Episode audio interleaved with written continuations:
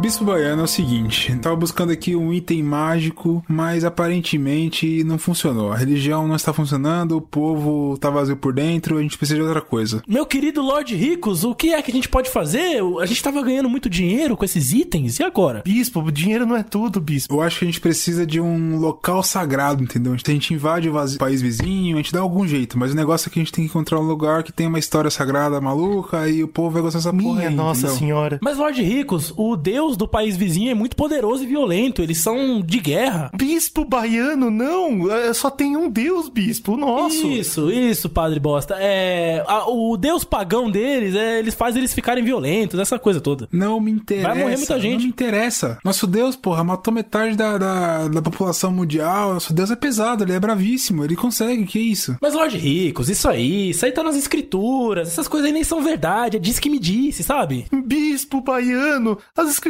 são a maior verdade, bispo. É, é verdade, padre bosta. É, assim, ficou no passado, Lord Ricos. A gente hoje em dia é mais tranquilo, entendeu? Ai, que absurdo. Bispo Baiano, é o seguinte, eu estou sentindo aqui que Deus está falando comigo. Sinto o milagre chegando. Opa! Acho que isso daqui vai funcionar. Eu quero um local sagrado e é isso. Olha, da outra vez esse milagre funcionou direitinho, Lord Ricos. Ai, Meu quantas Deus. blasfêmias. Então é o seguinte, eu vou orquestrar pra já a gente invadir aquele país ali, pegar o lugar sagrado dele e a gente vai ganhar muito dinheiro com esse lugar sagrado. Mas, bispo, não, nós vamos levar Deus pro coração deles, bispo. Isso, padre bosta, legal. Vamos, vamos, vambora. Vamos enganar os idiotas, Lord Rico. Vambora. Você está ouvindo o Zcast.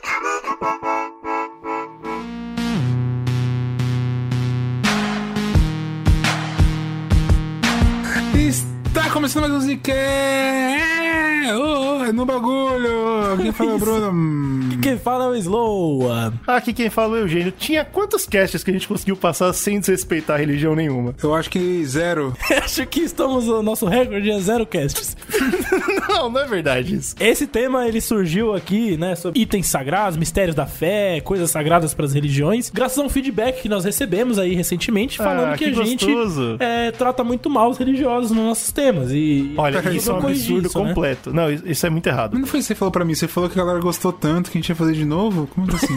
Então, eu te enganei, desculpa. Ah, mas é, entendi. É assim, a gente vai corrigir isso nesse cast, a gente vai falar o quão bonitos são os lugares sagrados e a história deles nesse mundo, né? Não é isso, turma. Talvez, talvez a gente não consiga fazer isso, mas uma verdade é Isso, que a gente, vai tá, a gente tá prestando atenção pra evitar de só falar mal de uma religião. Isso, isso é verdade. O que, que a gente fala mal? Daquilo que a gente tem conhecimento, né? Que é ruim, que é merda. Eu vou falar mal do presidente da Ucrânia? Não vou. Não vai, não vai. Você não sabe como é que é o presidente da Ucrânia, não sei nem qual é o nome miserável, a cara dele, lá, não sei, entendeu? é, pô, não, falar mal não- de não quem? tem o tio idiota que votou nele, então não vou, não vou fazer nada nessa porra. Agora do Brasil, outra história, né? Independente, alegria, né? harmonia no coração.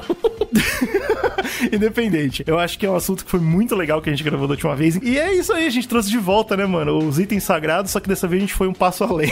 a gente decidiu procurar a mesma coisa que tantos europeus procuraram durante tanto tempo na Idade Média, né, cara? É, os lugares, os locais sagrados que deixam as religiões voltadas pra esse lugar muitas vezes, né? Quase todos os locais sagrados que você for pesquisar na internet ou em livros, em qualquer coisa que você vai entender, é que eles têm um peso político muito forte, né?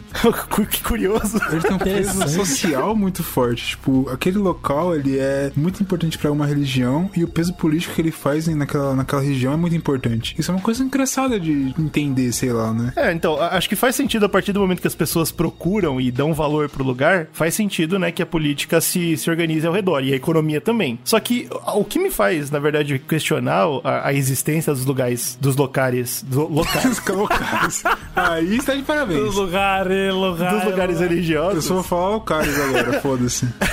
dos, dos locais religiosos, é que qual que é a, a procura, né? Porque a primeiro momento a pessoa tem a religião, né? Ela, beleza, tá lá no lugar de fé dela, fazendo as coisas dela. Aí, a partir desse ponto, acontece que ela perde o valor e ela vai atrás de ídolos falsos, né? Então ela começa a procurar símbolos sagrados, dente de Buda e essas porra, pra tentar aplicar a fé dela numa coisa mais, mais sólida, porque convenhamos, né? né? A partir do momento que você tá rezando pra uma coisa que não existe, você fica meio triste, né? Aí aí você vai e pega uma coisa sólida, você fala, Toda "Pô, vez isso, o cara quer fazer essa merda. Mas olha Eu só, tô Não querendo dá pra gravar esses temas com eu nem GG, cara. falei, eu nem falei o que não existe, cara.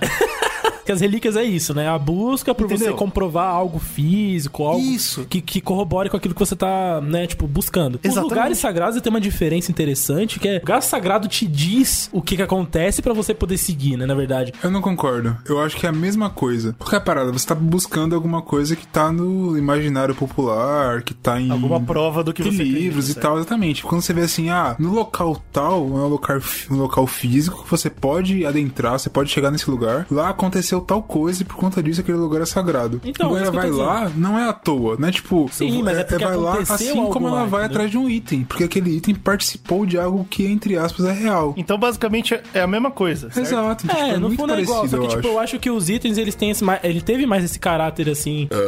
Minha nossa senhora. Uau. É? Esse é o caráter. Uau, que caráter Eu incrível, hein? concordo. Ele teve mais esse caráter político. Assim, os dois têm. Mas ele teve esse negócio de vamos buscar pedaços de uma coisa que tá por aí e tal. E o lugar sagrado normalmente é tipo, ó, tem aquele lugar que aconteceu aquilo, a gente precisa. Vários ga- galera quer o mesmo lugar, entendeu? Tipo, ninguém quer dividir um pedaço da cruz. Mas é a mesma coisa, cor. Ninguém quer dividir É, a porra a da cruz, coisa. cara. Sim, a, a cruz mentir. tá dividida, entendeu? Você pega um pedaço, você tem um pedaço aí, eu tenho um pedaço aqui. O lugar sagrado não tem como dividir, é o lugar, entendeu? Quem tem posse no teu território dele, dá muito Você disse que não tem como dividir, mas ainda tem uma galera que até hoje tá querendo dividir uns lugares aí, cara. Então, dividindo, falar. eu acho que não. Acho que a galera tá querendo tomar mesmo. do É verdade.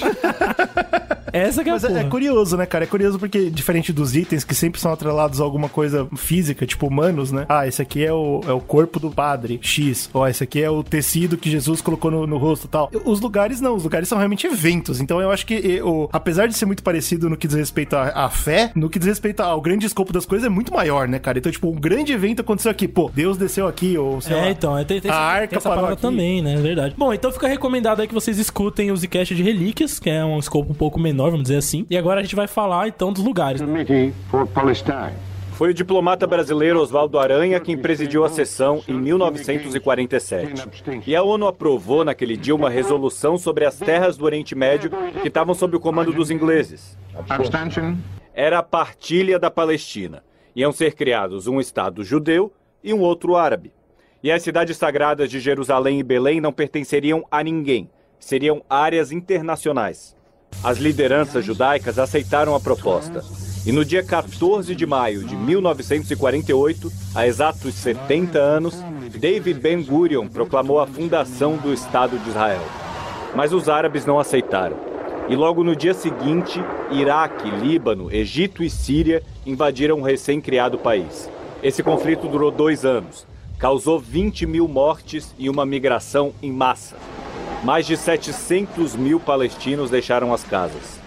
O dia em que essa guerra começou é conhecido pelos palestinos até hoje como Nakba, ou o Dia da Catástrofe. Queria começar trazendo o lugar mais, eu acho que é o mais famoso, pelo menos pra gente aqui no Brasil, que é Jerusalém, né? Porra. É, com É certeza o mais mais famoso falar. Herol, né, cara? É, então, Porra. porque a gente sempre comentou aqui no Zcast, Jerusalém, é, sempre foi um problema, porque três grandes religiões, as três maiores do mundo, né, que é o judaísmo, o islamismo e o cristianismo, as três vertentes aí maiores, elas prezam por esse lugar, né? Olha, 100%, 100% sincero aqui, já vou abrir logo porque não quero ser, né? Não quero que me confundam com o doutor de porra nenhuma. Vai lá. Eu já não sabia, eu já não sabia que eram três religiões, achei que era duas só. Pois é, Isso. são as três mesmo. Só que eu lembro que a gente, em outros casts de história, aí fica até uma correçãozinha. Eu lembro de eu comentar em alguns momentos, berço das três principais religiões. E não é que é berço, na verdade ela faz parte do conceito principal dessas religiões, entendeu? Então por isso que Jerusalém é como se fosse um lugarzinho especial na Terra que Deus escolheu pra manifestar as paradas, tá ligado? Então por isso pra eles, por mais que as religiões tenham surgido em outros lugares, de outros caminhos, sempre converge ali, tá ligado? Isso que é muito louco. Deus é muito misterioso mesmo, né, cara? Eu Que também, eu também não sabia disso, peraí. Não é o berço das, das religiões. Então não é bem o berço, entendeu? Não surgiu lá exatamente. Ele é só um lugar que tá descrito em todas elas. É um lugar que culmina ali, as coisas culminam. Então. é- Caralho, eu não sabia de nada sobre Jerusalém. Ei, cara, é muito louco. Então, muita coisa a gente vai É aprender aqui, porque eu também não sabia. Isso é legal pra caralho. Bom, eu fui atrás de quem sabe dizer isso, né? Essas histórias e tal. E eu queria deixar aqui algumas recomendações que eu vou deixar no post. Um canal, por exemplo, que eu vou começar falando do judaísmo, né? Eu vou pegar em ordem cronológica aqui. E aí, ao longo do cast, eu vou retomando um pouco de Jerusalém enquanto vocês vão apresentando outros lugares. Então, entre as religiões que disputam Jerusalém, a mais velha é o judaísmo. Aí tem um canal no YouTube chamado Ahavat Chesed. Inclusive, eu fiquei poliglota aqui em, em hebraico nessa, nessa pesquisa. Então, vou- Sinto muito. Eu vou usar bastante aqui o meu hebraico hoje. Vou deixar o link aí porque é um canal brasileiro da comunidade judaica daqui no Brasil que faz excursões pra Jerusalém, pra outros lugares sagrados e eles explicam toda a história, passam pelas escrituras também, né, do Torá e aquela coisa toda. Jerusalém, né, cara, fica ali na nas montanhas da Judéia, ou seja, se você pegar no Google Maps e escrever Jerusalém, você vai ver que ele tá ali no Oriente Médio entre o Mar Mediterrâneo, que é aquele que tá no sul da Europa, né, e entre o Mar Morto, que é um lagão do cacete gigante que fica no meio do deserto, que é porque ali já foi um mar antigamente, já foi um oceano, né? E você vai ver, mano, que a faixa, tanto pra direita quanto pra esquerda, daquele pedaço do globo, é puro deserto, bicho, até o Egito ali. É desolado, né? É muito louco isso, Sabe o cara. que que é esse lugar, cara? É um lugar que você só sobrevive se você tiver muita fé. É verdade. Por aí, Sabe, mano, é por aí. Como pode um lugar tão inóspito ser tão disputado, né, cara? Tipo, lá no caralho. Te faz perguntar muita coisa, meu. E as evidências arqueológicas que tem da, dos estudos lá na região mostram que a fundação da, pelo menos de uma civilização ali na região de Jerusalém, data de uns 3.200 anos antes de Cristo. Ela tá entre as 11 cidades mais antigas de vida continuada na Terra, tá ligado? Então, assim, realmente há muito tempo Jerusalém existe, tá ligado? Pode não ser o berço das religiões, mas é quase o berço da humanidade. Pois é. E aí tem um livro interessante sobre Jerusalém no contexto geral, que é um livro da brasileira chamada, mas o nome dela é Karen Armstrong. Claro mas que é sim. o livro se chama Jerusalém, uma cidade, três religiões. E aí ela explica a fundação da cidade, essa parte arqueológica e fala um pouco da importância sagrada da região, né? É interessante porque em 1925 os arqueólogos encontraram vasos egípcios com o termo Husharimun. E esse termo, na verdade, era um termo usado pra você jogar, falar mal, vamos dizer assim, de Jerusalém. Era como eles chamavam Husharimun. É, não era o nome da, da esposa do, do Retorno da Múmia lá? É isso, a Imhotep lá. Eles falavam mal porque já teve uma influência egípcia na região e eles não gostavam porque do lado de lá, um pouquinho pra lá, tinha a Síria, né? E a Síria influenciava os habitantes da antiga Cananeia que habitavam essa região. Então os egípcios ficavam putos porque quando eles começaram a dominar a região, os cananeios falaram: "Não, o bagulho é Síria". E eles falaram: ah, "Porra de lugar escroto", e tal, e aí eles pintavam todos aqueles estudos que eles não gostavam, eles já tinha raiva do, do Oriente Médio naquela época, tá ligado? É incrível como a humanidade só repete as coisas. né? A gente não inventa mais nada mesmo. Evolução não existe, né, cara? Na verdade é só uma repetição Não, mesmo. parou né, lá. padrão, e foda-se. A evolução tá parou aí. Hoje, a Jerusalém é uma cidade que tem cerca de 900 mil habitantes. Isso, o último censo que Israel lançou em 2008. Será que dá corona no deserto? Dá, porra. O SARS, o segundo SARS que deu foi no Oriente Médio lá, porra. Porra, mas os caras não dão uma. né? É, os caras é foda, viado. Veio do camelo ainda por cima, porra. Puta que pariu, Os caras só tem camelo e o bagulho ainda dá doença que ainda. né? desgraça de lugar. Bom, Eu já falei pros caras não comer animal, mas os caras eles gostam. Eles gostam. será que ninguém bota a mão na consciência e pensa em sair de lá, não? Tem uma galera, viu? Vou te falar que tem uma galera legal. Indo pra Europa, assim, Hollywood aí é tudo, tudo judeu, porra. Mas esse, esse último censo também trouxe que 64% da, da população de lá era judeus. Faz sentido, porque lá é o, Isra- é o país de Israel, né? Tá dentro do território de Israel. 32% eram muçulmanos e 2% cristãos. Então, os cristãos bem, bem minoria lá, né? Então, então aí Jerusalém já tá um passo na nossa frente, já gostei. Pra... Agora, se é um passo pra frente ou pra trás, não sei, né, velho? É, não dá pra saber, bicho. Foda- É um passo isso, pra né? lá ou pra cá, ninguém sabe.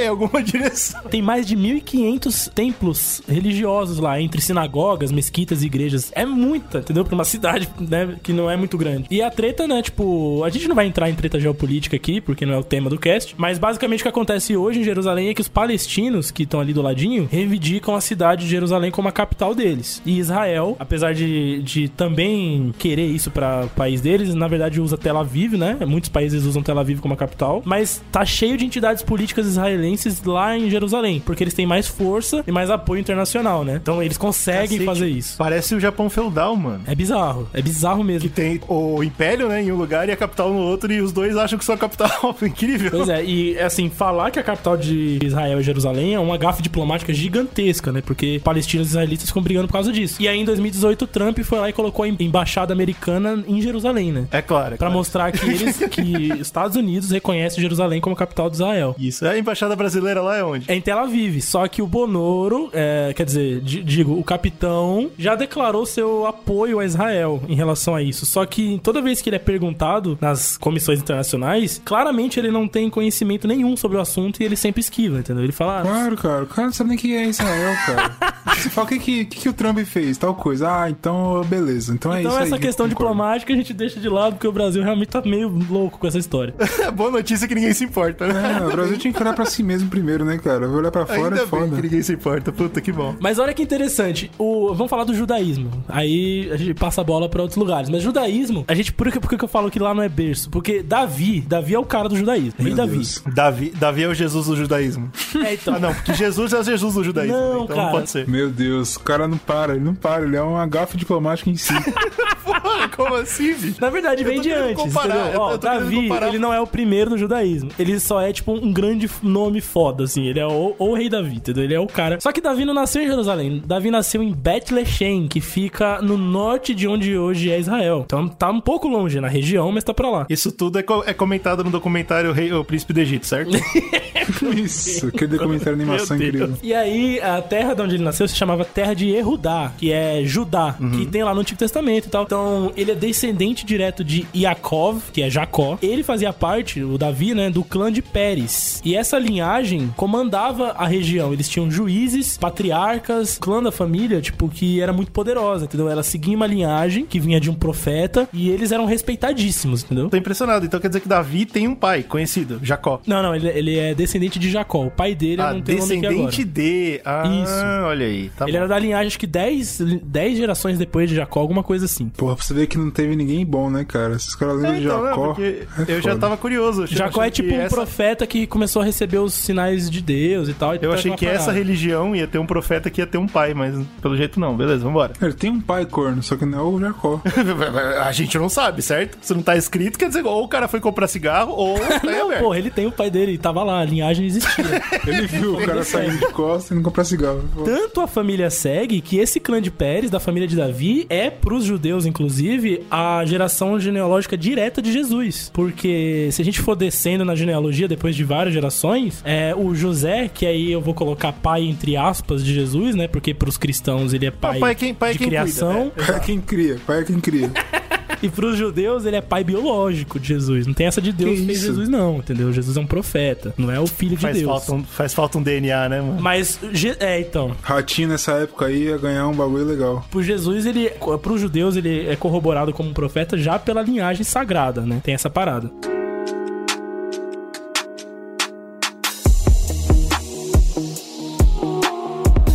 E aí, Davi, ele reinou na região por 40 anos. E ele foi um rei maravilhoso. Inclusive, ele adentrou para os territórios de Jerusalém. E aí eu já vou explicar por quê. Porque já era tido como um lugar sagrado ali. Ah, legal, isso, isso é um ponto importante, né? Toda essa história que você contou até agora, tudo bem que foi muito de, de backstory, né? Mas nada disso é em Jerusalém, certo? Nada disso. Agora que tá chegando em Jerusalém, porque quando o rei Davi vence grandes batalhas, já começando pela primeira dele, que foi contra o Golias, né? Foi o gigante. Pô, tem esse bagulho aí? É, ele ganhou do Golias quando ele é era.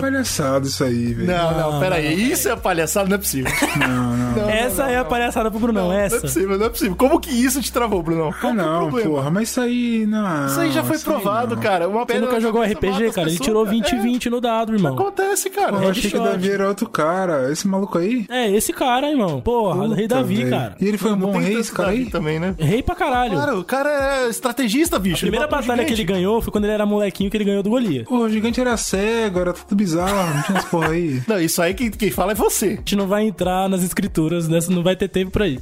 Gente Tem essa teoria aí que, que, porra, o cara era grande, ele não sabia andar, não sabia Porra, então ler, não Davi enxergava estourou, né? nada, tudo bizarro. então Davi jogou Ele tinha gigantismo, era bizarro, cara. Porra, Independente bicho. das teorias, se for pra ser um rei, você concorda que você vai escolher um rei que matou um gigante? Porra, mas o gigante era deficiente físico, cara. Meu irmão, Isso é pequenininho, isso é detalhe. isso aí é o que. Isso aí foi cara a- é esse, cara? Se o cara é deficiente, foi o acerto do Davi, entendeu? Ficou mais bonito ele que pra ele na história. é, exatamente, ele foi, foi esperto. Ele, Davi Não, esperto não aí. tô questionando, só tô, só tô entendendo aqui, entendeu? eu tô, eu tô ficando. É, pô, eu tô ficando chocado que é isso que te trava na história, cara. Porra, mas é isso que me trava mesmo, cara. Que isso? O cara, pô, atacou o cego, cara. Quando você ataca um cego, você não pode ser considerado Ele um não- herói, cara, Você rei. não sabe se ele era um cego. Trava porra. umas paradas que não dá, mano. Pode Não vir, dá, Davi cara. Você bate no cego que não sabe nem andar direito e você Bicho, vira um rei, o cara, cara. é um rei. O cara é um rei, cara. Ele já era rei, pra ser rei, cara. Ele já era da linhagem sagrada. O pai Ele dele era era da linhagem rei. sagrada, pô. Porra. Não fode, Ô, Bruno. GG, imagina, Caralho. você bate num cego, cara. Eu falo, Eu sou "Pô, da GG, linhagem você é um cara eu sou, incrível. eu sou da Eu- linhagem sagrada. É, você, vamos fingir que é. Todo mundo é, cara. Essa porra aí é o bagunçada. Cego, ele, gente, era gigante. Você bateu. É, era grande essa merda aí. Ele tinha Não, vários irmão, defeitos Era na gigante. vida. Antes de ser Maluco, cego, ele se era eu sou da gigante. linhagem sagrada, foda-se o cego. Eu não tô nem aí pro cego. Aí, tá vendo? Puta, isso que é foda, cara. Porra, não pode ser rei Eu nasci pra ser rei, porra, não fode. Você sabe que você nessa época ia parar na cruz, você O sabe cara disso, batendo né? deficiente aí vira rei. É essa sabe porra que aí você mesmo, o na governo cruz. é isso aí mesmo. Você aceita É, isso. foda. O cara ganhou guerras depois como rei, claro. É, pô, o cara é incrível, mano. O nome dele devia ser o batedor de deficiente físico.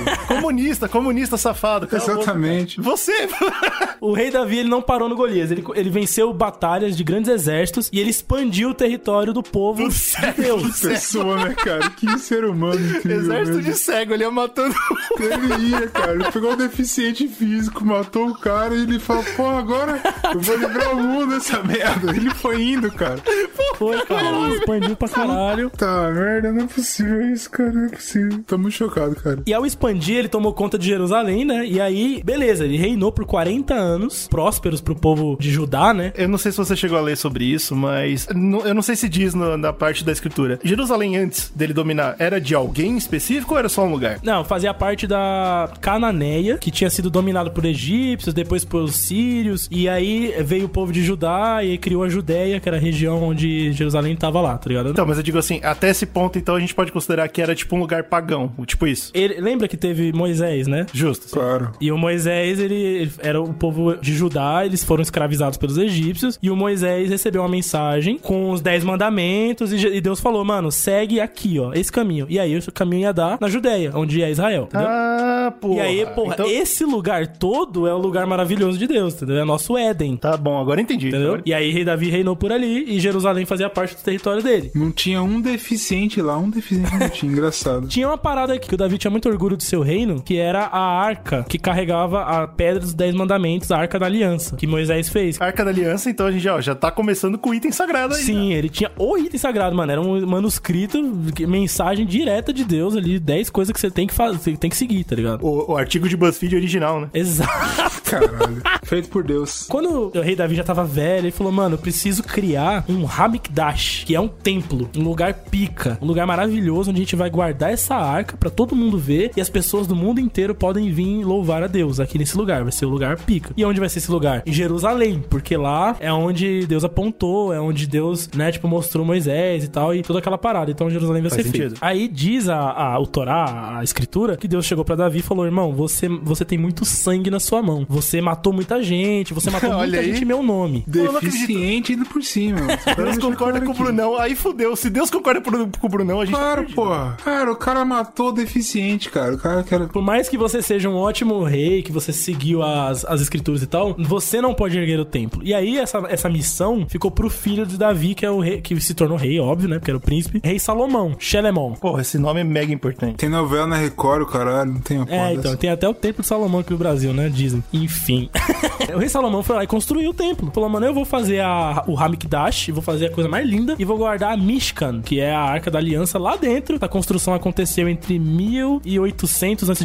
Os historiadores têm uma, né, uma margem de erro aí de 200 anos. De que ano realmente foi Caralho, feita que margem incrível isso aí. Pô, tá muito boa, velho. Tá É, muito, porra, pra antes de reclamar, não. Cristo, né? peraí. E esse templo, ele dizem que ele foi maravilhoso. Existe uma maquete em Jerusalém, no Museu de Jerusalém, sobre como era a cidade antiga de Jerusalém e tal. E mostra que tinha lugares pra, pro povo que chegava tomar banho, tinha lugar pra galera fazer orações, tinha lugar... Hoje não tem, não tem ruína disso, nada? Então, tem, mas por quê? Porque esse templo durou cerca de 400 anos. E aí, ele foi se degradando, aquela coisa toda. Por quê? Porque Rei Salomão, obviamente, não viveu 400 anos, né? Rei Salomão morreu. Não, não sei, cara. A Bíblia é bagunçada, hein? então, antigamente era, né? Mas o rei Salomão morreu. E aí ele. Os, os reis seguintes, os reis de Judá seguintes, eles foram péssimos. A, o, próprio, o próprio judaísmo diz isso. Eles foram corruptos, eles esqueceram de se voltar pra Deus. Eles começaram a perder todo esse foco. Só que o templo ficou, tipo, meio que não virou prioridade daquela nação, entendeu? E aí diz o Torá que Deus, ficou puto, falou: irmão, vocês perderam Vocês o foco. Vocês estão né? sendo É, sim. corruptos, vocês, né? Vocês se fuderam. E aí diz, mano, isso quem diz são judeus, não sou eu, tá? Deus permitiu que o povo Israel- de Israel fosse escravizado por 70 anos, Uau. né? E, e não sou eu que tô falando. Te faz pensar o que, que aquela galera na África fez, né? Isso faz pensar em outras coisas, cara. Faz pensar em outras coisas. Mas eu não quero comentar, não.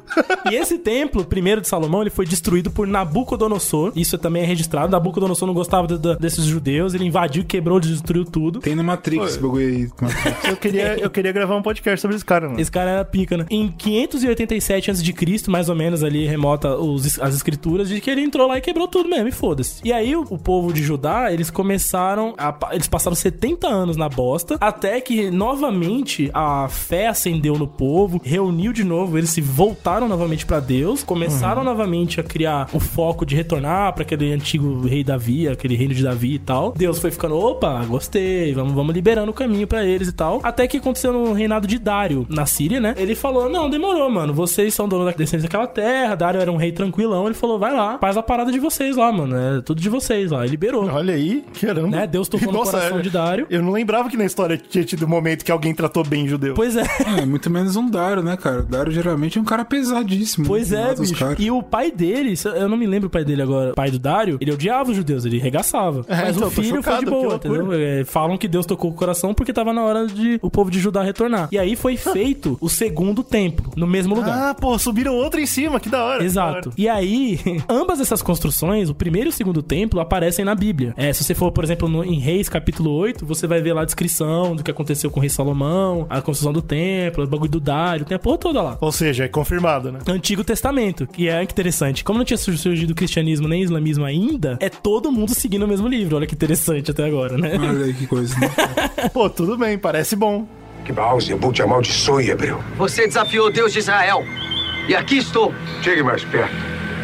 E Golias dará a tua carne às aves do céu e às bestas feras do campo. Você vem com espada, lança, escudo. Porém eu venho em nome do Senhor, a quem vocês têm afrontado. Eu vou te matar. E mandaram um fracote para lutar com Golias? É porque as afrontas que fiz foram poucas. O que aconteceu com o segundo templo? É, Tem referências bíblicas de que Yeshua, né? Que é Jesus, frequentava ele. Cacetada. Quando já é da época de Jesus, então, tipo, quando É Jesus- aquele que Jesus quebrou todo ou não? Isso, quando os, que os romanos destruíram. Que isso? Só que o que, que aconteceu na época de Jesus? Tinha um rei, era o rei de Judá deles, da época, que era Herodes. Aparece muito na Bíblia do Novo Testamento, né? Porque Je- ele foi um dos caras que pregaram a inocência de Jesus. Ele falou: Ah, eu não vejo nenhuma culpa nesse, nesse judeu, né? Por conta da- das insurgências que ele vinha fazendo. Só que ele era um rei cliente, e eu nem sabia que existia esse, esse termo, mas rei cliente é quando um rei é, é rei de uma nação que, que obedece a outra nação. Então, Herodes. Caralho, tem o Bolsonaro aí, ele é viado. puppet. Que merda é essa? Herodes era o rei cliente que obedecia a Roma, né? Então, foda-se ele no final, né? A manda, o mando dele não. Ele, na verdade, Não mudou nada no Os romanos chegavam e falavam, ó, diz pro seu povo fazer tal coisa que nós estamos mandando, né? E o que, que o Herodes fez? Como ele tinha o controle do- da região, da- ali do templo, a coisa toda, ele construiu diversas muralhas e adendos em volta do, do segundo templo, de maneira que ele começou o quê? A ganhar muita grana com isso. Ah, ele transformou tipo numa. Ele transformou numa, mano, numa shopping, Mega sei lá, Sim, velho, tá sim. ligado? Um ambiente, imagina, que você paga pra entrar, que você tem coisas com dinheiro lá dentro, muito bem ornamentadas e bonito. Nem parece um lugar que tem aqui no Brasil, que não, né? Enfim, Eu vou, eu vou voltar, eu vou voltar nisso aí. pois bem. Que isso? Tanto é que na Bíblia tem aquele famoso episódio que Jesus pistolou e quebrou tudo. claro, sim. E é, foi aí, foi nesse lugar. E quando ele foi pra Porra, Jerusalém, você tá de porque ele viajava comigo. muito, né? Então, quando ele voltou pra Jerusalém já, tipo, com poderes, porque depois dos depois que ele ficou Poderes não, que É, irmão. Nem que porra é essa? É, é isso aí mesmo, é isso aí mesmo. Me é desculpa aí, mesmo. mas depois que Jesus ficou na certa idade, Deus chegou e falou: tá na hora de você fazer os milagres, certo? Não tem essa parada? Isso, Então exatamente. Jesus falou: legal, agora que eu tô full, né? Eu vou viajar legal. E, vou, e aí, power. eventualmente, falou: porra, eu vou dar um pulo no templo de Salomão, vou dar um, um pulo. Onde lá, eu né? já fui até. Dar uma pregada, dar uma rodada. E quando ele chegou lá, ele viu o comércio, ele viu adendos construídos, vilipendiando o lugar. E ele quebrou as barracas, ele, tem, ele pistola, né? Ele fica puto, né? Ele vai lá e profetiza até é, que não haverá pedra sobre pedra desse lugar, né? E de fato, depois de 70 anos que ele morreu, né? 70 depois de Cristo, os romanos falam, mano, derruba essa porra, foda-se. Caralho, bicho, mas é muito confuso isso. E olha só, o que sobrou desse lugar hoje é o que eles chamam de Muro das Lamentações. Cacete, é tudo lá, é tudo junto. É, então. Mano, eles fizeram um laguinho em chocado, volta, velho. nas estradinhas e tal. Só que olha que interessante. Esse Muro das Lamentações, isso aí foi o próprio canal que eu vi dos judeus explicando, ele é parte do- da construção de Herodes. Ele não é Ao redor. do templo do templo original, ou seja, não ficou pedra sobre pedra mesmo do lugar, né? Como Jesus tinha Ih, rapaz. Nossa, maluco, que eu, eu tô impressionado. Eu não sei se, se quem escreveu as escrituras era um péssimo roteirista ou um ótimo roteirista.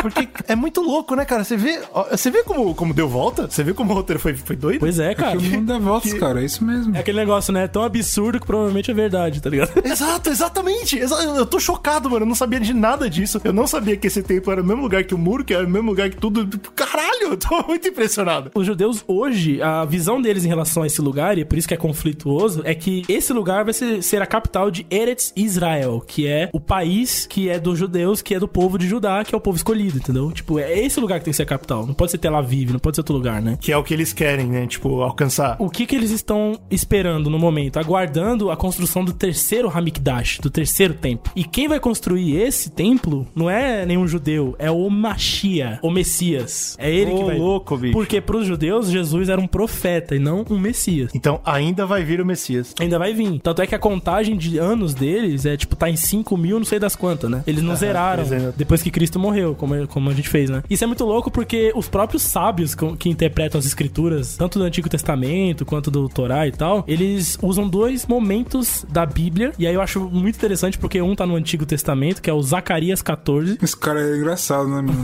Ele, o Didi, era foda. O Zacarias fala que o Machia vai descer dos céus e vai guiar o povo fisicamente pra construir o templo. Tipo, Show. Peguem Tá as certo. pedras, sobam, né? Põe o cimento, sobe essa... E no Apocalipse 18, e aí é muito louco porque já é Novo Testamento e é muito louco você ver o judeu respeitar tanto assim o Novo Testamento, né? Ou tá descrito, Lucas descreve que vai cair um templo do céu em cima do lugar. Uau, bicho, que loucura. Exatamente cara. em cima. Pá! Vai cair os templos. E aí o que que acontece? Hoje os judeus eles têm essa, essa diferente análise do, do que vai acontecer, dizendo vai vir o Messias e vai construir o bagulho ou vai cair de- do céu. Relaxa, fica essa interpretação. Ó, a gente não, não vai. Não precisa fazer piada nem nada, tá? Mas vamos propor que a gente acredita no que tá escrito e que de fato esses caras viram o futuro. Vocês concordam comigo que é óbvio que eles estão falando de alienígena, certo? Eu não entendi a não piada disso daí. não é uma piada. Eu não tô rindo. Eu tô, eu tô rindo, filha da puta. Eu não tô rindo. Ai, meu Deus. Acho que o Slow, ele... Não é, não é uma piada, Consegui, cara. cara, desculpa, meu irmão. Não é- eu juro que não é uma piada, eu tô falando sério. Vamos propor que esses caras viram o futuro. O único jeito de um prédio descer do céu, e eles não entendiam que era um prédio, é se cair uma nave, cara. Pode ser magia, cara. Porra, não Porra, fode. não, que filho da puta. Imagina Pirâmides, isso, cara, pirâmides. Meu irmão. Ai, que desgraçado. Vai se fuder. É sério. Eu tô falando muito Falando sério. aqui. cara, não tô brincando.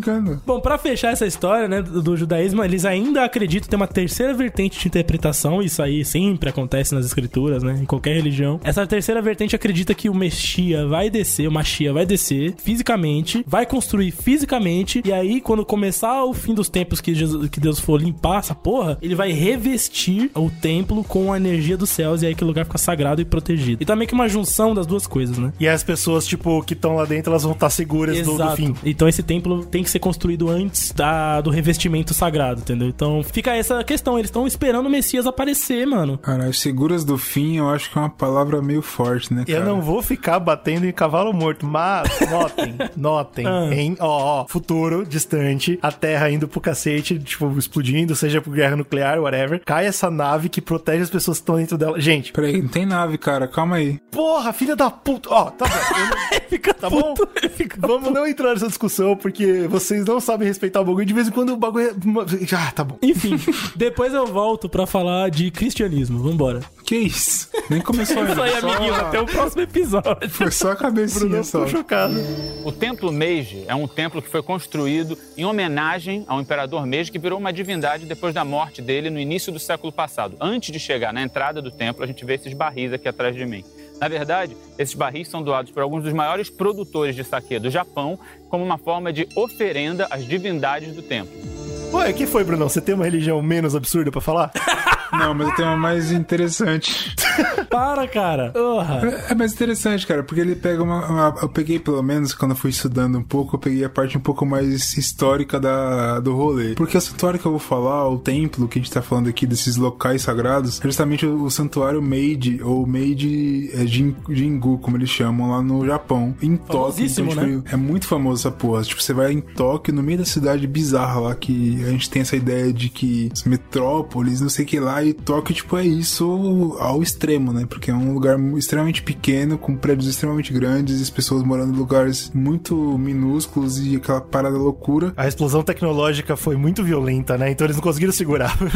Exato, e no meio de Tóquio tem tipo um templo gigantesco com muito verde, com muitas plantas de vários lugares do mundo, não sei o que lá, uma parada gigantesca com adorando o shintoísmo, que é uma cultura extremamente japonesa. Então, tipo, é uma coisa muito, É, é muito estranha, louco. né? Eu, tô, eu acabei de olhar aqui, ó. Tóquio tem cerca de 9 e pouco milhões de habitantes num lugar extremamente pequeno, ou seja, 14 mil habitantes por quilômetro quadrado, bicho. Exato. Então, você é para imaginar acreditar, que né? tem um local dentro de Tóquio que é gigante. Eles ainda conseguiram pegar um pedação e encher de nada, né? Nem, nem. Exatamente, cheio de. Não, nada não, porra. É cheio de árvore, corno. Liberar o espaço pra não ter gente, é isso. Exato, e tem, e tem a ver extremamente com a religião. Então é um país extremamente tecnológico, quando a gente pensa que tem muita coisa nesse sentido, e você para pra pensar que tem um local muito grande no meio dessa cidade gigantesca que é é voltada pra religião. Então é uma coisa meio loucura, né? Quando É você muito pensar. louco, é muito louco. Qual que é a parada? Esse santuário de Meiji, ele é voltado pro imperador Meiji, que não é o nome dele, mas é o nome que ele adotou quando ele virou imperador, e a esposa dele. Ah, peraí. Então o santuário tem o nome do, do cara? Isso, Meiji é o nome do cara. É o cara, tipo, Nossa. quando você vai virar, sei lá, quando você vai fazer um. Ah, eu vou jogar LOL, aí você escolhe o nome. É tipo isso. O cara virou imperador, escolheu o nome Entendi, é, é o nick dele. Nossa, mas que desrespeito, mano. Eu achei que era mais religioso do que, tipo, é- é- não é muito pessoal. Não, mas, isso? mas não tem essa parada de que o imperador era, tipo, conectado Ah, com é, o é divino. verdade. Essa que é a parada. verdade. então não tem Tipo, problema. naquela sabe? época, o imperador ele era conectado com Deus, com os deuses, né? Com o Shinto, que é o shintoísmo e tal. Qual que é a ideia do Shinto, do shintoísmo do Japão? É tipo o caminho dos deuses. Então ele tem uma tradição muito forte da, de como que. É claro que, como o Japão são várias ilhas e tal, então o shintoísmo ele era um pouco espalhado. E ele ainda é até hoje. Então, tipo, você tem tradições diferentes em várias ilhas e coisas assim. Mas eles meio que unificavam e existia o shintoísmo. Isso é importante porque, além de ser uma, uma cultura politeísta, ele é uma cultura japonesa, tá ligado? Então, tipo, ele é uma coisa meio que da nacionalidade que eles fizeram ali. Você vê que tem, tipo, budismo, várias outras paradas que chegaram de fora. O shintoísmo não, ele é uma coisa japonesa. E aí eles tinham essa ideia de que os imperadores, eles tinham um link com os deuses, assim como a Europa tinha, em vários outros lugares, enfim. Essa parada era meio que comum, né? Eu acho que ia ajudar muito pro mundo se a gente conseguisse virar politeísta, mano. Eu acho que é interessante também esse caminho aí, hein, cara. Porque politeísmo você. Você escolhe o que mais te agrada e vai. né, cara? Você dá uma misturada legal. Você acredita na porra que você quiser. Eu gosto do, do, do, do, do politeísmo porque tem um panteão. Aí tem o Deus que é esperto, o Deus que é vagabundo, o Deus que é cachaceiro.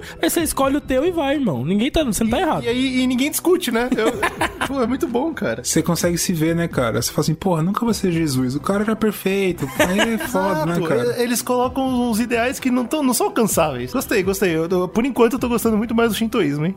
Shintoísmo é incrível.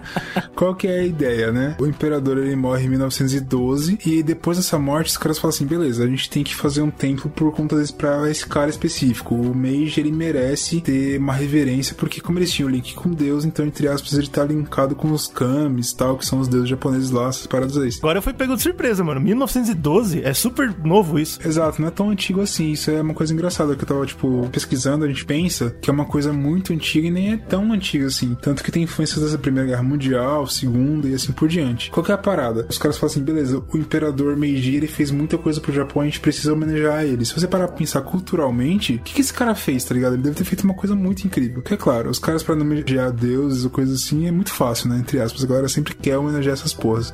Mas o imperador ele tá com isso. O que, ele fez de tão importante, tá ligado? Será? Será, hein? Ele fez toda a reconstrução Meiji, que eu acho que dá casts, enfim, a gente pode comentar um pouco mais, mas eu vou falar um pouco por cima, assim. O Japão, nessa época, ele tava vivendo no shogunato Tokugawa. Era meio que uma coisa bem feudal, então você tinha... Qual que é a ideia dos feudos, né? Pra quem também não tem uma noção. Você tem pessoas com muito dinheiro, que são nobres, entre aspas, né? Que no caso são shoguns, eles têm muito dinheiro, então eles conseguem contratar o exército deles próprio. Se você tem um exército muito grande, você domina os outros pela força, então você não tinha uma nação, um vínculo tão forte assim. O imperador nessa época era uma coisa muito mais figurativa do que de fato tinha um impacto na nação, entendeu? E eu sou a lei. É tipo mais ou menos essa parada. É, tipo, eu sou a lei porque eu sou Deus, né? Eu tô ali com- conectado com Deus e a gente tá falando que tem que ser feito, acabou, mano. Você não tem que questionar. Exatamente. Mas qual que é a pegada? O Ocidente, inclusive os Estados Unidos nessa época, ele já tava século XX, então ele já tava, tipo, muito grande, então ele tava começando a querendo pegar o dele, né? A gente pode apontar pras pessoas aí o documentário O Último Samurai. Sim. Tem também um que é interessante, fala um pouco dessa época do shogunato antes do Meiji, que é aquele filme do Martin Scorsese, que é sobre os padres, tá ligado? Que a gente até comentou Ah, é. em algum podcast. Ah, sim. Padre Ferreira. O que, que você prefere, né, mano? Os caras chorando por duas horas ou o Tom Cruise com espada? Exato, né? Então depende A, a escolha é óbvia, Porra, né? não para, os dois filmes são bons, cara. Para com isso. São bons, mas depende do que você quer ver, né, cara? Tem um pouco Pô, disso. Eu lembrei de uma parada aqui, eu não sei nem se cabe no cast, mas eu preciso compartilhar, que eu vou ficar Cabe, Compartilha, compartilha, cara, sempre cabe, cara. Eu lembrei do João, né, japonês, não sei se isso vai É. pro cast, mas enfim, o nosso amigo japonês falando que o vô dele um dia tava zapeando na TV e entrou Dragon Ball, tá ligado? Na TV. não. E, eles, não. e bem no episódio que o Kami-sama é morto, né? Que eles matam. E aí ele ficou É, puto que e falou: isso. como é que pode? Kami-sama morrer, ele é Deus. Muito bom. Olha que religião boa, cara. Cara, Pô, Tipo, o Japão ele é incrível, né? Que ele consegue se desrespeitar. Uma coisa Agora o fato do louca, né, Kami-sama cara? ser verde e ter antenas, ele nem se importou. Mas o fato dele morrer que fica deixou ele puto. Mas é importante levantar que a era Meiji foi o que acabou com a cultura japonesa, né? Tem alguns comentários sobre isso, né? Porque qual que é a ideia? Existia toda aquela parada, tipo, de exército, samurais, aquela Era o época do máximo, shogunato maluco, que era incrível. A Europa, assim como a América, queria entrar no Japão. Fala, pô, o Japão é um local que ele tem é, um vínculo lá, né? muito próximo com toda a Ásia ali, tipo, É China verdade. e tal. Principalmente a China ali, né, cara? Que tinha Exato, esse ele comércio quer fazer o quê? Comércio com esses caras. Só que quando ele chegou lá, o que o Shogunato Tokugawa pensou? Beleza, vamos fazer o seguinte, a gente vai se fechar totalmente, pau no cu deles. Isso. Beleza, não. Eu lembro que no filme, próprio filme do Tom Cruise lá, O Último Samurai, os caras comentam muito sobre uma diferença clara entre a Coreia e o Japão em relação a isso. Era a questão da cultura, né? Que o do Japão ele tinha uma, uma diferença de aceitação diferente e tal. O Japão era mais vantajoso pra fazer essa invasão ocidental do que a Coreia, apesar dos dois estarem ali do lado da China, né? Nessa época, o Shogun falou, cara, eu não quero a porra da Europa ou a América aqui nessa merda. Só que eles não isso, contavam com isso, né? Não contavam com o Shogun puto. Exato, o Shogun falou, não quero, e é isso, fechou e já era. E aí o que acontece? Nessa época, a galera começou a pressionar, e o que o, a Europa e a América fez foi, cara, a gente tem navios aqui maravilhosos, que você nem faz ideia do que sejam isso, e a gente vai tacar bomba em você até você aceitar. Ele falou, tá bom, legal. Legal. Show de bola. Que argumento Segura. incrível que você deu agora. É, fala assim, peraí, segura aí, agora que você falou um negócio aqui, até mudou um pouco a minha cabeça aqui. Deus falou aqui comigo, peraí. Peraí, navio, É, vamos fazer que assim. Deus tá vendo aqui negócio de navio. Peraí, navio, Deus tá falando aqui. Exato, você pode até entrar, mas vamos fazer um negócio legal. Você, tipo, me dá o dinheiro e eu vou fazer uns investimentos aqui. Só que o que o Shogun fez? Começou a investir em exército, em guerra, nesse tipo de coisa. Começou a investir, tipo, no, no exército dele. E Ai, o o povo mesmo humano, começou né? a se fuder. Falou, cara, você começou, tipo, a se abrir pro mundo, começou a entrar tecnologia e coisas assim, só que em vez de você investir no povo, você tá investindo em si mesmo, né? Tipo, no exército e a gente. Todo o dinheiro era gasto em armas e não em tecnologia de agricultura, por exemplo. Chegava um monte de rifle e o povo sem comida, tá ligado? É, a galera começou a se fuder, a galera falou, cara, que porra é essa? Porque assim, o Japão em si já tava meio triste, né? Tipo, eles sofreram uma humilhação do cacete, que é o cara chegar da Europa, da América, e falar assim, meu amigo, é o seguinte, eu vou te bombardear se você não me aceitar aí. E ele teve que meio que se abrir. É o tipo de coisa que você acha que ele nunca teria que ouvir duas vezes, né, na história. Exato, é, ele ouviu. Uau. Ele, ele Uau. teve que se abrir, entendeu? Então tipo, foi uma coisa muito agressiva.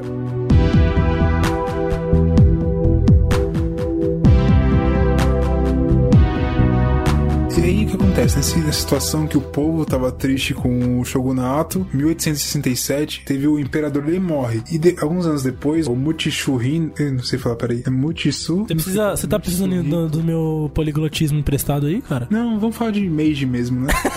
É É melhor, é melhor Você falar sabe bem. que eu sou fluente japonês também, né? Você sabe. É, tem isso, é verdade. Mas em 1867, depois que o Komei, que era o imperador, ele morre, o cara que vai se tornar o Meiji, ele entra e ele fala, cara, pau no cu. Ele começa a conversar com o Tokugawa e fala, cara, a galera vai te derrubar na porrada, a galera tá muito descontente com você. Vamos fazer assim, você fica quieto na sua, administra por aqui. Ele tem um input do imperador que depois ficou muito importante. Segunda Guerra Mundial, a gente teve o quão grande o imperador era pro Japão e a queda dele como foi importante para os Estados Unidos vencer a Segunda Guerra e tal. Então, tipo, ele teve um crescimento do imperador nessa época e o Tokugawa meio que fez um acordo ali. Falou, beleza, eu vou ficar aqui na minha, não me foda muito, você segue daí. Segue aí o controle do Japão, Meu entendeu? irmão, Meio que interessante essa parada. Tá, nessa época, e aí que vai culminar no que a gente tá falando do templo, engraçado, porque o imperador ele entra, ele toma meio que duas atitudes que são muito importantes. A primeira delas é, galera, é o seguinte, a gente precisa forçar muito no nacionalismo, eu vou falar um pouco mais disso. E a segunda é que a gente precisa fortalecer o shintoísmo, a religião. Então ele Olha força aí. muito isso. Porque o shintoísmo, como eu tava comentando aqui em algumas pitadas, é uma religião japonesa extremamente. Então é uma, a, a religião que veio dali, a tradição própria do Japão. Nessa época tava vindo o budismo e outras coisas. O catolicismo, por exemplo, que a gente tava comentando dos filmes aqui do Martin Scorsese que ele fez sobre isso, ele teve um, um grande perseguição na época que tinha o shogunato, porque ele era de fora e o shogunato era muito Claro, fechado. Com razão. E se você vai ser nacionalista, faz sentido você levantar a sua religião. Exato. Aqui o Meiji ele fez duas coisas. Ele falou assim: beleza, o catolicismo pode acontecer porque ele não queria desagradar os estrangeiros, né? Porque ele tava fazendo assim: ó, eu vou deixar os estrangeiros. Os estrangeiros já entraram. Os Estados Unidos, Europa já entrou. O que eu preciso fazer é evoluir nacionalmente, tipo, mostrar que a galera tem, tipo, uma tradição japonesa aqui, mesmo que tenha os caras de fora, e aproveitar disso não só pra investir na guerra, mas investir também é, em outras coisas, como infraestrutura, indústria. Tanto que a segunda é, revolução industrial chegou no Japão nessa época, entendeu? É, Então, se você for parar pra pensar, o caminho que eles estavam querendo seguir realmente tinha que passar por esses passos, né, mano? Eu, eu acho que Sim. focado nesse objetivo aí não tinha outra escolha, eu acho. Não, Não tinha outra, outra coisa, mas é o que foi muito foda e o porquê faz ele ser uma pessoa grande, além de ter o vínculo religioso também. Por isso que eu falei que da, daquela parada bem no começo do cast, que tem esse vínculo todo de religião com política, é justamente isso, né? Porque ele era o ser político mais religioso. Então não foi só a religião que meio que abençoou o país, como as decisões políticas dele ali, de falar assim, ah, eu vou aceitar o estrangeiro, mas eu vou investir muito na parte nacionalista, tanto que quando a gente vai chegar na Segunda Guerra Mundial, em que o Japão ele consegue ter essa visão nacionalista tão próximo quanto com o nazismo, por exemplo, não é à toa, tá ligado? Como eles tiveram esse impacto e fizeram, são grandes responsáveis, né? O Meiji, e tanto ele quanto a esposa, tem vários mitos de que os dois eram incríveis, e tipo, tem essa deidificação desses imperadores. Quando o templo foi construído, falou assim, galera, vamos construir o templo e vamos homenagear esses caras porque eles são muito fodas. E eles que mudaram o Japão, e o que a gente tem hoje é por conta deles, e de fato tem um pouco de verdade nisso, né? Gostei, gostei. Agora eu fiquei com vontade de visitar. Em 1915 até 1920 teve a construção dessa parada. Eles construíram um templo que tem, tipo, um- várias coisas maravilhosas e tal. E uma das coisas que chama mais atenção, e pelo que eu tava pesquisando, é uma das coisas mais visitadas mundialmente em relação a visitar templos em outros países. Por exemplo, esse templo do Japão é muito visitado, porque ele fica na, na capital e ele é um templo Aham. maravilhoso. Você ver, além dos templos, tem também toda a parte do, gar, do jardim. Conforme a construção tava acontecendo, vários países do mundo falaram assim, cara, toma essa árvore aqui, toma essa planta não sei o que lá, Ah, de vários aí. lugares pra chegarem no Japão. Então, tipo, Puta, que triste, bicho. Nossa, tô chateadíssimo, hein? Exato, é loucura. Você tem a parte tradicional. Ele mas que, virou tipo, globalizado.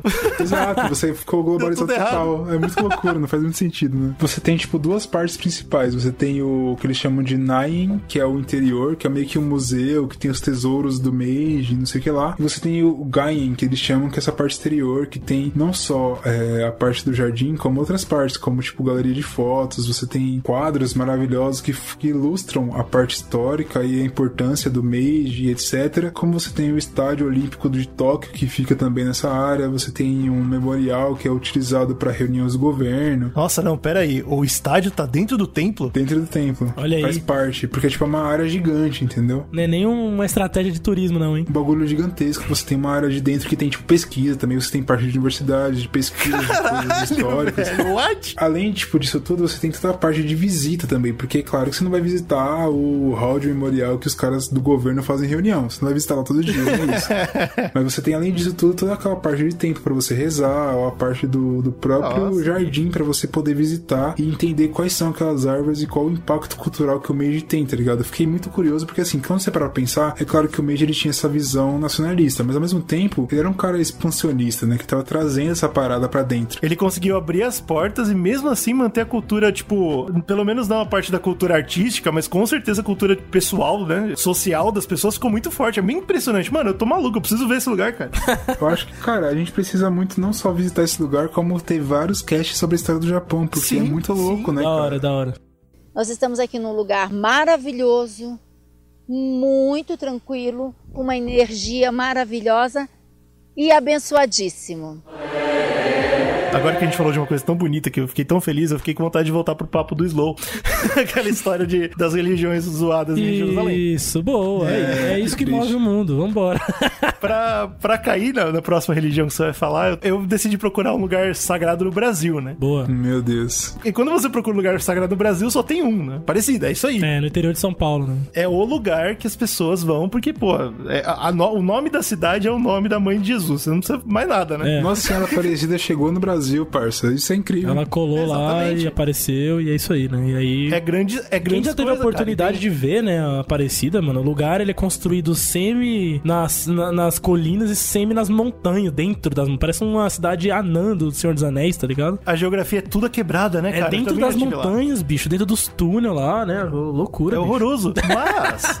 é, é, é, claro. Mas qual que é o negócio? A gente já falou sobre, sobre Aparecida, então se você tem interesse, você pode dar uma pesquisada nos anais do Zcast. Ai, que gostoso. E aí eu pensei, pô, não, não, então não vou falar disso, né? Vamos ver o que mais tem no Brasil de destino Sagrado. religioso, né? Destino sagrado, exatamente. E eu encontrei em Goiás uma cidade que também recebe o nome da Bíblia, Trindade. Olha aí. Olha aí. Essa cidade é famosa também. Então, cara, e Trindade, bicho, ela. Eu, eu não sabia disso, obviamente, eu pesquisei. E ela é conhecida como a capital da fé em Pô, a Goiás. Trindade é famosa pra caralho, realmente. Pois é, bicho, eu não sabia disso, eu não tinha essa noção. Só que é triste, porque quanto mais você pesquisa, mais você vai sabendo sobre a igreja, né, em si. Ai, ai, no ai. caso, é, né, é a religião principal do Brasil, então é por isso que tem muito movimento e tal. A Trindade, ela chama Trindade porque tem um casal de garimpeiros, essa é história, né, que se conta, que eles encontraram, meio que por milagre ali, um medalhão com o símbolo do divino Pai Eterno. E aí entra o primeiro ponto que eu acho interessante falar, que não é Deus, né, cara? E, e isso, isso me deixou um pouco chocado no primeiro momento, porque eu achava que todo cristão era, né, tipo, Deus no céu e eu aqui.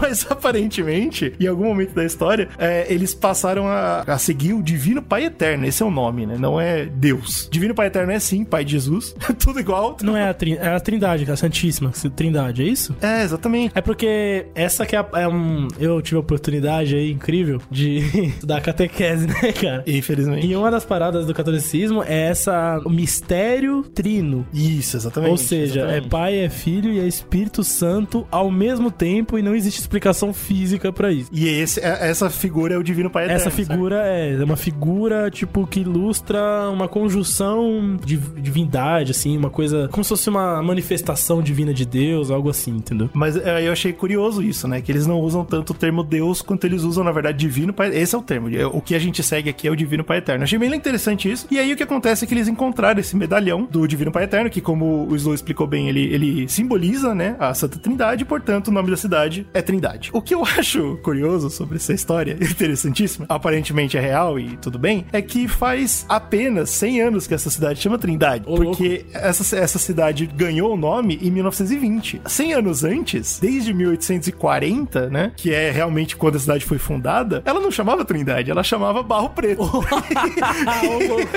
e eu não acho- sabe bem o que é barro preto. E eu fico chateadíssimo, cara, de pensar que essa cidade, o pessoal que vai pra lá hoje, não sabe que ela tem o mesmo tanto de Trindade quanto ela tem de Barro Preto, bicho. Meu amigo. Mas peraí, caralho. confusão. Pois é, pois Em é. é 1920 escondido. foi quando aconteceu o, o encontro do medalhão. Em 1920 foi quando eles mudaram oficialmente o nome da Ah, cidade. tá, mas já tinha essa história. Então, exatamente, baseada nessa história. Mas- e aí esconderam, ignoraram Não, mas, ó, o Barro porra, Preto. Na moral, você vai fazer uma cidade, morou, porra, que tá envolvida com um milagre, vai receber um monte de gente, vai ter ali um fluxo de fé e de dinheiro, que também dinheiro não mata ninguém, ajuda a pagar as contas, né? Tô, tô dizendo Opa, nada. se não. E você vai, porra, preferir um lugar melhor do que Barro Preto, um nome melhor do que Barro Preto, né, bicho? Pra dar uma melhorada ali na- na- no turismo. Eu achei a melhor coisa, cara. Porque assim, é- é- a gente sabe que religião é muito complicado. Óbvio que a gente não tá aqui só querendo falar mal. Existem várias facetas. Só.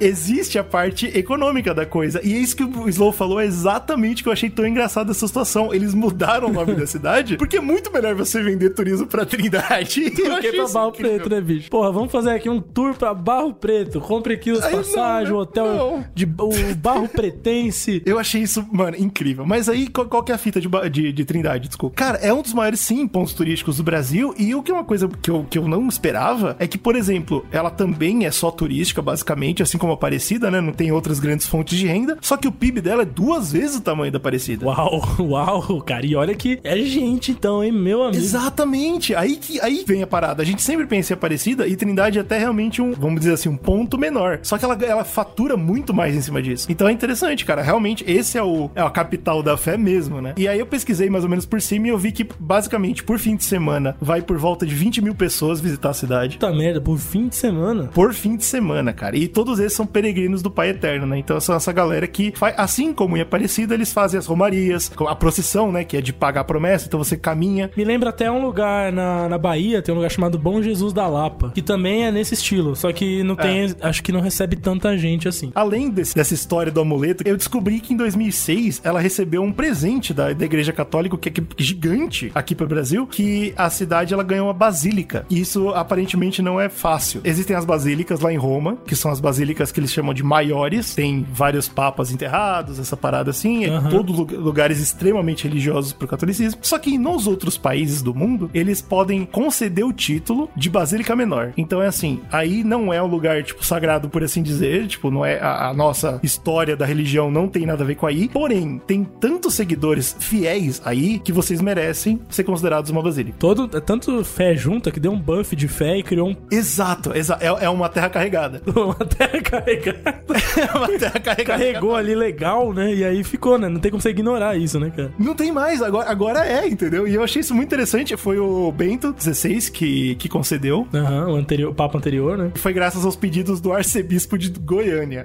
O, ar- arcebispo de Goiânia. Trabalhou direitinho, né? Falou, pô. Excelentíssimo, que chama. é foda, né, cara? Os nomes dos brasileiros é sempre a primeira coisa. Dom Washington Cruz. Washington, caralho. O, o- o arcebispo Washington foi lá e fez acontecer. O que é muito legal. E lá nessa cidade rola a festa do Divino Pai Eterno. E essa, é, esse é o carnaval católico. É, é isso. Uau, mas esse termo é maravilhoso, carnaval católico, meu. E real, bicho, são 10 dias de festa. Tem, tem rave que não aguenta isso. E os caras, mano, não para. O bagulho é fritão.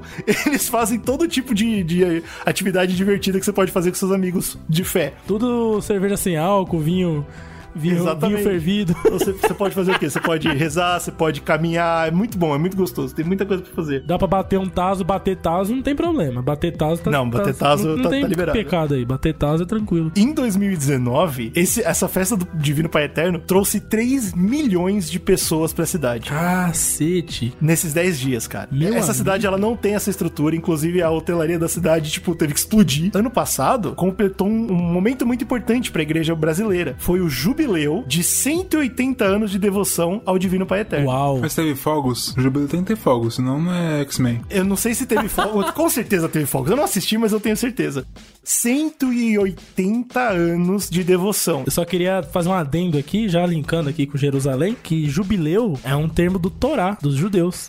Porra! Olha aí. Significa uma solenidade pública, celebrada a cada 50 anos. Quando você faz essas festas aí, que nem da, de Trindade, né? Exato. E surgiu pra comemorar a galera que tinha sido liberada do, do escravagismo lá do, do judeu. Nossa, você vê, você vê como é que a igreja católica estragou completamente o conceito. Porque Caralho, os X-Men são uma farsa, cara. Eu tô muito triste. é, não tem nada a ver com ninguém escapar de escravidão. E é de 180 anos. Então você percebe que, né, falharam em vários É, aspectos mudou. aí do, do jubileu. Mas o que é de interessante sobre o jubileu? Eu não sei se, se o judeu também é assim, mas o católico é. E aí é curioso. Ele dura um ano. É um ano de comemoração. É, isso mesmo. E aí, cara, esse ano jubilar, como eu acabei de comentar, começou no ano passado, em julho de 2019. Eita. E vai até julho de 2020. Ou seja, né?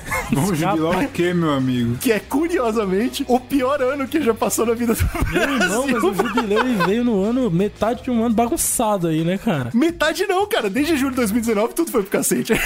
tá tudo certo. Bateu dezembro de 2019 e acabou, né? Foi, foi o apocalipse. E, e meio do adivinha quem foi que assinou esse jubileu aí? Foi o nosso queridíssimo arcebispo Washington. Ele assinou e falou: a partir de julho de 2019 vai ser um ano de comemoração. E a gente tá vivendo esse ano. Então a fita é essa, né? A gente entende que é um lugar é, sagrado porque recebeu essa basílica, então recebeu as graças da igreja. O arcebispo de Goiânia ele é um cara muito influente, então ele consegue fazer isso. Inclusive, ele assinou o ano jubilar. E em 2022, a esperança é que haja uma nova basílica. E aí bate muito com a história do templo do, de Jerusalém, né? Porque eles vão fazer uma maior, com muito mais é, divisórias dentro. Então é tudo aquilo que o, que o Slow falou, por isso que eu falei que eu ia voltar nesse assunto. Sim. Loja dentro, lugar pra você acender vela, lugar pra você rezar, lugar pra você fazer reunião. Jesus adora essa porra aí. É, Jesus se visse, a gente sabe como é que ia ficar. Rapaz, Jesus, ele é... Rapaz... Mas aí a coisa fica turva. Isso, né, em 2012 bateu o martelo, começou o projeto. O projeto era de 10 anos pra montar essa nova basílica. E a promessa é que ia ser muito maior. Em 2018, se eu não me engano, 2017, começou a notícia de que ela vai receber, bom, né, que ela ia receber. é importante Ai, ai, claro. meu Deus do céu, cara. O maior sino suspenso do mundo, cara. Hoje, hoje, o recorde no Japão tem um sino em um dos templos que é de 35 toneladas. O bicho é um monstro. Meu nossa. E aí, essa basílica prometia tanto, né? E, pô, é uma basílica, então é de respeito. Não é qualquer coisa, né? A gente importou da Polônia o maior, né? O maior sino, ele tem 55 toneladas, mais de 4 metros, estupidamente absurdo de grande. E ele tem ao redor dele, e isso eu acho muito da hora, marcado a história da cidade, cara. De barro preto a trindade. É aí que tá, né? A gente tem que ver quanto do barro preto tá no sino. Não sei se muito, né? Chupa shintoísmo, não é isso? Não, pô, é- é, então, exatamente. A gente vai finalmente vai vencer do shintoísmo e vai mostrar que o catolicismo é maior. Será, né? A indústria do Shinto tá ganhando, eu acho. Não sei. A gente comprou, né? A gente não tá vendendo. A parte atiante é que todos os posts que você procurar, se vocês quiserem, vocês podem procurar, galera. O sino chama Vox Patri, a voz vai. E tá lá, né? Pô, vai chegar, vai ser incrível, já tá no navio, já tá vindo. Em 2019 tá aí. E aí, o que acontece? Passou 2019, nunca mais houve É notícia. alfândega, isso é alfândega, isso é normal no Brasil. Ainda mais a porra de uma carga de 55 toneladas, irmão. A alfândega vai taxar grama por grama disso aí. Não importa o quanto eu procure, cara, eu não encontro mais nada sobre esse sino. Eu não sei.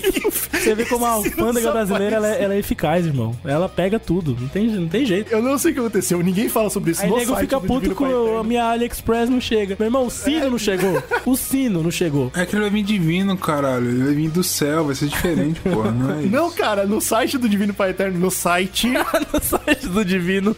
eu vou deixar esse ponto aqui, eu A não vou entrar no fato. No site do Divino. Deixa o link pra gente aí. Quem quiser encontrar o Divino, porra. Pelo Eu amor não, de vou, Deus. eu não vou entrar nessa discussão, tá? Que o fato que essas pessoas que vão pra Trindade elas estão reverenciando um site, uma empresa. Mas eu não vou falar sobre isso. Eu vou falar sobre que no, no Isso aí foi site. crítica, hein? Isso aí foi crítica, não gostei não. Aí, não gostei Eu, não. esse vou- eu não é vou pra falar, no site não tem mais nada sobre o sino, mano. Sumiu essa porra. E eu achei muito louco desaparecer essa história.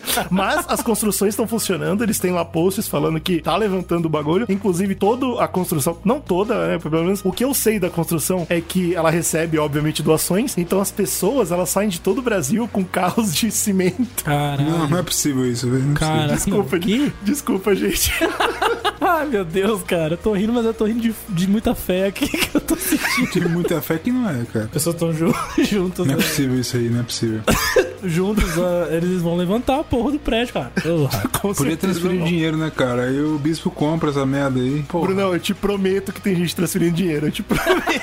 não, não esquece. Isso aí eu não duvido não, cara. Não duvido não. Mas, porra, tem que levar de carro, cara? Que Finalmente. Quem pode leva, quem não pode solta o verdinha. Se você, que é ouvinte, tá mega interessado, fala, pô, agora eu quero ir pra Trindade, mas você não vai ver essa nova basílica porque eu duvido muito que vai sair. Vai sair, que cara, você- vai sair. Isso aí é porque você é um homem de pouca fé, cara. Exatamente. Só se for. Só se eles estão esperando cair do céu mesmo, que nem. Bom. Ó, Vai ó. cair, cara. Porra. Você pode visitar em Trindade uma coisa incrível, cara. Porque, como eu falei bem, né? O segredo de Barro Preto está muito bem escondido. Ninguém sabe que a cidade, na verdade, chama Barro Preto. Mas tem um cara que sabe. Um cara que esteve lá, que chegou em 1910 na cidade. Olha aí, um guerreiro. Padre alemão Pelágio Salter. Caceta! Pelágio? Salter. Esse cara, bicho, o padre alemão, chegou no Brasil em 1910 e foi pra Trindade, fez a missão por lá. Ele viu, ele viu o Barro Preto virar a Trindade. É importante pra cacete isso. E o corpo dele tá lá. Os restos mortais estão na, na cidade. Você pode ir, pode visitar. Agora eu fico Cara, imaginando o telefone do arcebispo Washington, Dom Washington, tocando. Aí ele atende, né? Aí o cara fala, Dom Washington, perdemos o sino.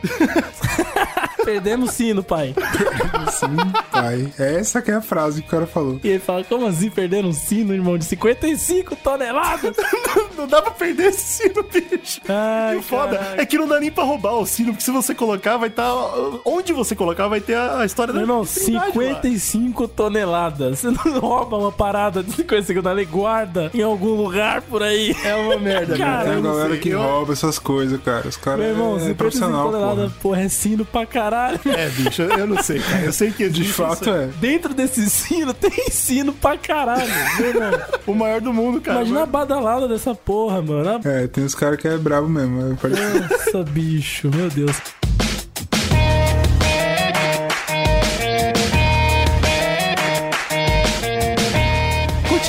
Papo de cristianismo, né? Rapaz, nunca acaba, né? Engraçado. a gente vai voltar pra Jerusalém com a segunda parte. Interessante que diferente de, da parte judaica, que tem milênios de história, né? Tem o Antigo Testamento praticamente todo em cima disso. O cristianismo é interessante porque ele levou 33 anos, né? Pra, É, pra passar a É existir. Cristo, né, porra? Isso aí. Que loucura. O bagulho foi, mano, estalante, assim. Foi uma faísca forte que veio e foi, né, mano? Bom, mas eu vou te falar um negócio, cara. O fato de você estar falando na ordem de idade, né? de Influência em Jerusalém, com o judaísmo, o cristianismo e, por último, o Islã, me choca. Pois eu, é, eu era pois um é. cara que pensava que Islã era mais velho que tudo isso. Pois é, pois é. Isso é engraçado, eu sou idiota. Muito mas louco. tudo bem, mas pois é, você é idiota mesmo, pois é. E a referência que eu vou usar pro cristianismo é basicamente o Novo Testamento. Sabe aquelas Bíblia Pocket que dão pra vocês no centro, assim, quando você passa? O cara, Jesus te ama e toma a Bíblia Pocket. Bíblia de motel. Não pego, não pego, eu sou, eu sou desse. Não pego, Então, não. tem quem não pegue, né? Mas tem quem pegue e aí vai. E o Novo Testamento ele vem após Jesus, né? É de Jesus pra frente. O cristão, ele se baseia muito mais no novo do que no antigo, né? Apesar de respeitar o antigo de maneira O igual. cristão, o cristão segue os ensinamentos de Cristo. Exato. Que os judeus já não levam tão a É, sério. os judeus acreditam que o Cristo, na verdade, foi um profeta e que o de livro de Jesus, o Novo Testamento, que é o livro dele, é tão importante quanto o livro de outros profetas, né? Exatamente. Então você não precisa levar um em cima do outro. Mas, né, o que acontece é que quando Jesus nasceu, é interessante que ele nasceu em Belém, ele era de Nazaré, que é uma cidade também ao norte de Israel. E assim que ele nasceu, ele foi levado pra Jerusalém. Mas dizem também uma das questões era essa parada sagrada do povo de Judá, né? Porque sim, Jesus era judeu, né? Não só em questão da linhagem, mas a questão de seguir os ensinamentos judaicos, né? Claro. Cresceu dentro do, do Torá e tal. Após a, a visita dele em Jerusalém, o que já dá pros cristãos um ponto positivo pra Jerusalém ser sagrado, né? Porque Jesus foi pra lá quando nasceu, né? E o nome é parecido também, então já vale. Tem isso também, lembra, Dois lembra pontos, muito, né? Apesar do nome original dele ser Yeshua, né? né? Que Ah, mas aí Jerusalém era o quê? Era Jerusalém. Mas Ah, pô, enfim, mesma coisa. enfim. Não é Yavé, porra, o nome dele? Não, Não. Yahvé é Deus. Ah, tá. Enfim, outra coisa também é que ao longo da vida, depois que Jesus começou ativamente a ensinar, a, a realizar milagres, a colocar as, as parábolas e ensinamentos dele sobre o amor de Deus e toda aquela coisa, ele foi em Jerusalém várias vezes, né? E ele realizou milagres lá. Tem uma passagem bíblica famosa que ele tá passando em Jerusalém, e Jerusalém era um fluxo gigante de pessoas, de comércio e tal, e tinha um mendigo leproso, assim, que a galera, tipo, ah, mendigo escroto, cuspia no mendigo, leproso, bosta, ele ficava jogado lá no canto. Cuspia no mendigo? Não sei se cuspia também. Cuspia, chutava, jogava cuspia, pedra, uma merda.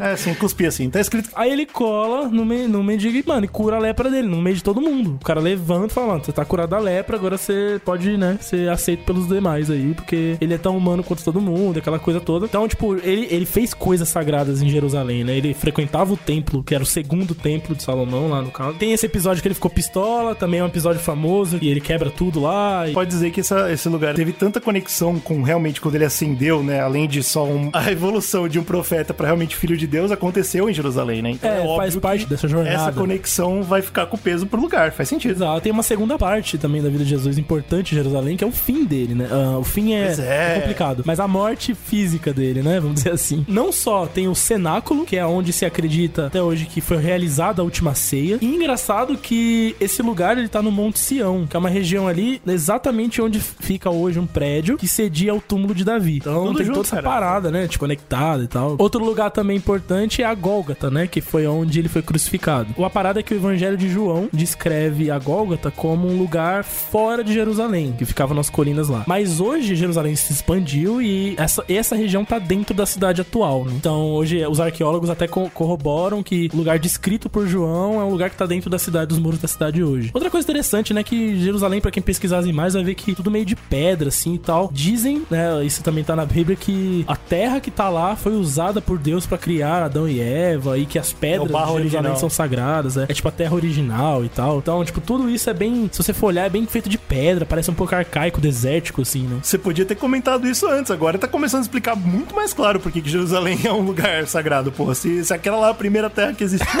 pois é. É, então. Tem essa parada mesmo. que dizem aí também de Jerusalém. Aí, como Jesus não só foi crucificado e depois ressuscitou lá, é, mano. porque em 33 anos de vida, o cara, depois que ele morreu, ele foi instaurado aí a- o cristianismo, né? Começou a se espalhar pelo mundo. Hoje é fortíssimo, somente no Ocidente. E aí, uma questão que eu queria só ressaltar aqui: Vaticano, pra quem for reclamar aí, já tá pronto pra escrever uma reclamação. Vaticano é um lugar sagrado dos católicos. É, se você for pegar os ca- católicos ortodoxos, o Vaticano deles tá em Istambul, né? Onde era Constantinopla. Porra, bicho, eu não entendo nada de religião mesmo. Pros protestantes, depois de Lutero, eles, o Lutero ele te- pregava a ideia de que essa porra não faz sentido. O lugar sagrado é dentro do coração de cada um e acabou. Então o protestantismo não tem um Vaticano. Não... Esse maluco lançou a brava mesmo, cara. Então assim, Jerusalém ele é geral, cristianismo, né? O Católico é argumento é esse: Vaticano. Jerusalém é seu coração e foda-se. Pois é.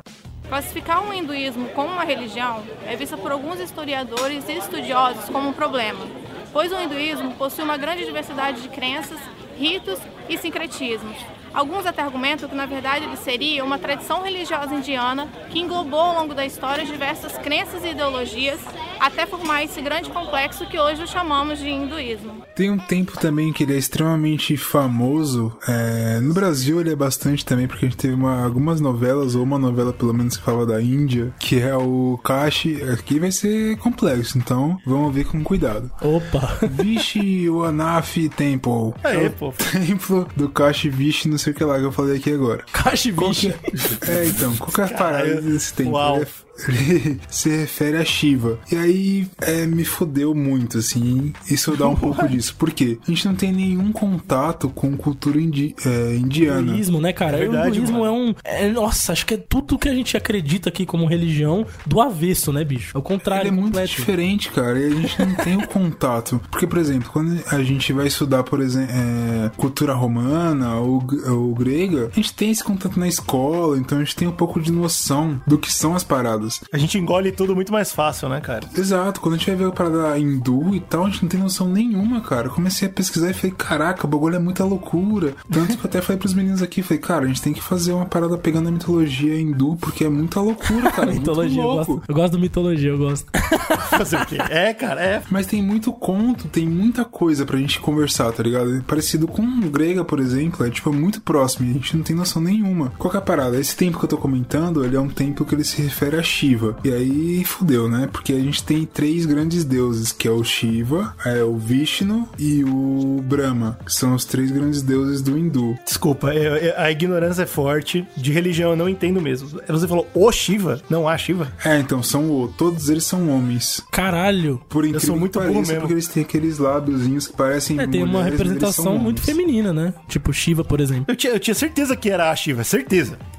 Eu também tinha isso que ficou maluco, porque quando você vai pesquisar, não é a Shiva, são três homens que são os pica do bagulho lá, do, do, Que do, do hindu, tá ligado? E qual é a fita? O Shiva, nesse, que se referencia a esse templo, ele é o deus da destruição. E eu falei, caraca, pode crer, a gente tem aquelas imagens, tem, se você for procurar Shiva, tem umas imagens bizarras do maluco bravão, matando os caras legal mesmo. Pelo que eu tava pesquisando, ele não só representa a destruição, mas sim a reconstrução. É aquela ideia, não tem um programa que tinha, sei lá, onde que tinha, se era o Discover, que era o Extreme Makeover, que a ideia era o cara entrar na casa da mal- do, do cara, falar, minha casa é uma merda. Fala, beleza, sua casa é uma merda. A gente vai quebrar essa porra toda e reconstruir, tá ligado? Então, tipo, é um Justo, pouco justo. disso. É, mas isso, isso é comum das religiões. Por exemplo, o Ragnarok é isso, né? O Exato. recomeço. Então faz Então, sentido. tipo, o Shiva, ele é muito disso. Ele é aquela parada da reconstrução. Então, tipo, a destruição dele, a parte má, vamos dizer assim, É necessária. é necessário. Então, tipo, a ideia é que o, o universo, ele anda em ciclos e o Shiva, ele é tão poderoso que ele consegue fazer essa parada de quebrar a porra toda pra reconstruir o que tá acontecendo. Tipo, ele não vai construir, ele reconstrói. Então, tipo, ele quebra e depois ele constrói de novo. Eu achei interessante essa parada. Tanto que quando você vai pesquisar é, sobre ele, ele não só, tipo, é, você fala assim, ah, então Shiva quer dizer que ele é bagulho mal, ele é o cara brabo. Não.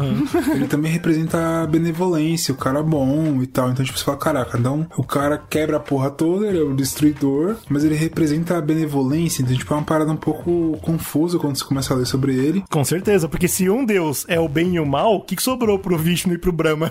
não sobrou muita coisa. É, exatamente, exatamente. Qual que é a parada? Ele, se você for, for ver, tipo, a representação dele, geralmente tem uma cobra no pescoço. Eu tava lendo um pouco sobre isso. Tem vários contos que referenciam essa parada. Tem muito a ver com a imortalidade, a cobra. Ele tem, tipo, não sei como é que fala, um baú, alguma parada que derrama uma água, tem a ver com o rio e tal, que eu vou comentar um pouco daqui a pouco. Eu acho que o Slow já comentou comigo. O Slow já comentou comigo uma vez que aparentemente você foi pra uma festa e acordou com a cobra no pescoço. Como é que foi essa história, Slow?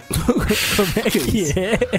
Essa história eu não tô lembrando, não. Rapaz, Ah, se, não eu, falou, mano? se eu não lembro, eu não fiz, né? Ah, então tá bom. Eu podia jurar que você falou pra mim, cara. Mas tudo bem. Não, eu sei que o Slow fez. Não sei se ele lembra, mas que ele fez, eu sei que ele fez. É, pra ver eu tenha falado inconscientemente. O templo, esse templo que foi criado, ele fica próximo a um rio que é o Ganga, que é um rio que é sagrado. Ele é muito famoso. Tem uma novela brasileira que eu não lembro exatamente o nome dela. Caralho. Mas que ela tava, lembra essa porra que tava do- dos temas indi, é, indianos? Eu fico falando Era indígenas o caminho todo. das Índias? Caminho das Índias, exatamente. Que ele falava, ah, pá, não sei o que. Aí tinha aquele famosa cena que tinha um rio muito bizarro, extremamente poluído, que a galera tomava banho, era uma coisa meio que Eu religiosa. não queria falar nada, e eu nem vou falar nada, a verdade é, só vou deixar aqui claro que eu não gosto de entrar muito na parte dos, da galera da Índia, especialmente quando a gente vai falar de Rio e tal, porque eu, eu pareço xenofóbico, então eu não vou falar nada. Chernobyl, o cara Chernobyl em si. Caralho, pode crer, mas faz todo sentido o que ele falou, mano. Eu vou não falar nada, beleza? Mas isso, isso faz muito sentido. Esse rio Ganga, ele é um rio que ele tá atrelado ao Shiva. Ele tá atrelado a esse templo. É, tipo, necessariamente. Porque, assim, o templo, ele é muito próximo a esse rio. Quando você vai falar assim, ah, eu quero fazer um bagulho espiritual na Índia. Geralmente, se você vai até o rio, toma aquele banho naquela água poluída bizarra lá. Ah, Deus. E depois Ah, você Deus. vai até esse templo, porque é o templo que tá próximo ao rio. Puta merda. Ele é bizarro, é um pouco estranho. Ah, eu não consigo não. Esse rio, ele é muito antigo. Então a ideia é que, tipo, muito, há muitos tempos tem esse templo, existe essa reverência a Shiva e etc. E teve, tipo, várias de, é, desconstruções. Isso que eu acho legal, porque como eu falei de Shiva, que ele tem a ver com essa parte de reconstrução, esse templo, ele teve várias vezes em que ele foi destruído e reconstruído. Ah, olha aí que legal, pô. Ah, eu gostei. Da É muito foda, porque, por exemplo, é, em 1194, esse templo ele foi construído e tal, e ele foi desconstruído e construído novamente várias vezes. Teve uma vez, por exemplo, em que um dos, dos caras dominaram a região e era um cara que queria colocar uma mesquita no lugar. Destruiu a porra, pôs a mesquita, depois ele foi, é, perdeu a, a posição dele, e aí colocaram de novo o templo e tal. Então, teve várias dessas, dessas sagas, vamos dizer assim, de construção e reconstrução.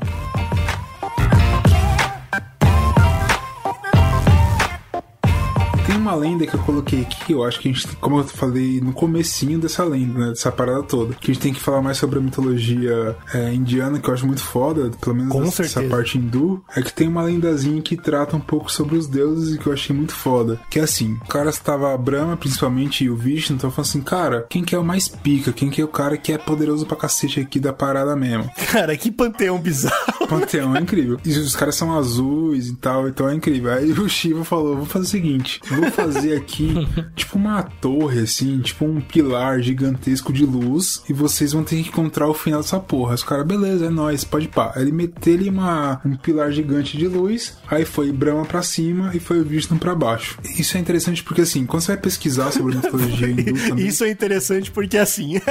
É, então. Quando você vai pesquisar, tipo, tem poucos textos falando, ou vídeos falando sobre, e tem muito nome, tá ligado? Por exemplo, o Vishnu, quando ele foi pra baixo, ele tomou a forma do Varaha, ou alguma coisa nesse sentido, que é um javali bizarro, que é tipo, é o Vishnu com, como se fosse um javali. Não sei que porra é essa. Tá, faz sentido. O javali é um animal da terra. Eu entendo. Então, mas até então, né? Sei lá, tem, cada um tem um nome, isso que eu tô falando. Por exemplo, ele teve várias encarnações, vários animais que ele tomou forma. Só que você fala assim, tipo, Zeus. Zeus virou um touro. Ponto. Mas assim, o Vishnu virou um javali e tem um nome dessa porra. E Ah, foda, você vai entendi. pensar na lei, você fica confuso. Ele não virou um javali, ele virou o. blá, blá, blá. Exatamente, é o, o Varaha, sei lá. Que Entendi, porra. entendi. E aí, tipo, ele virou o javali e foi pra baixo. Play.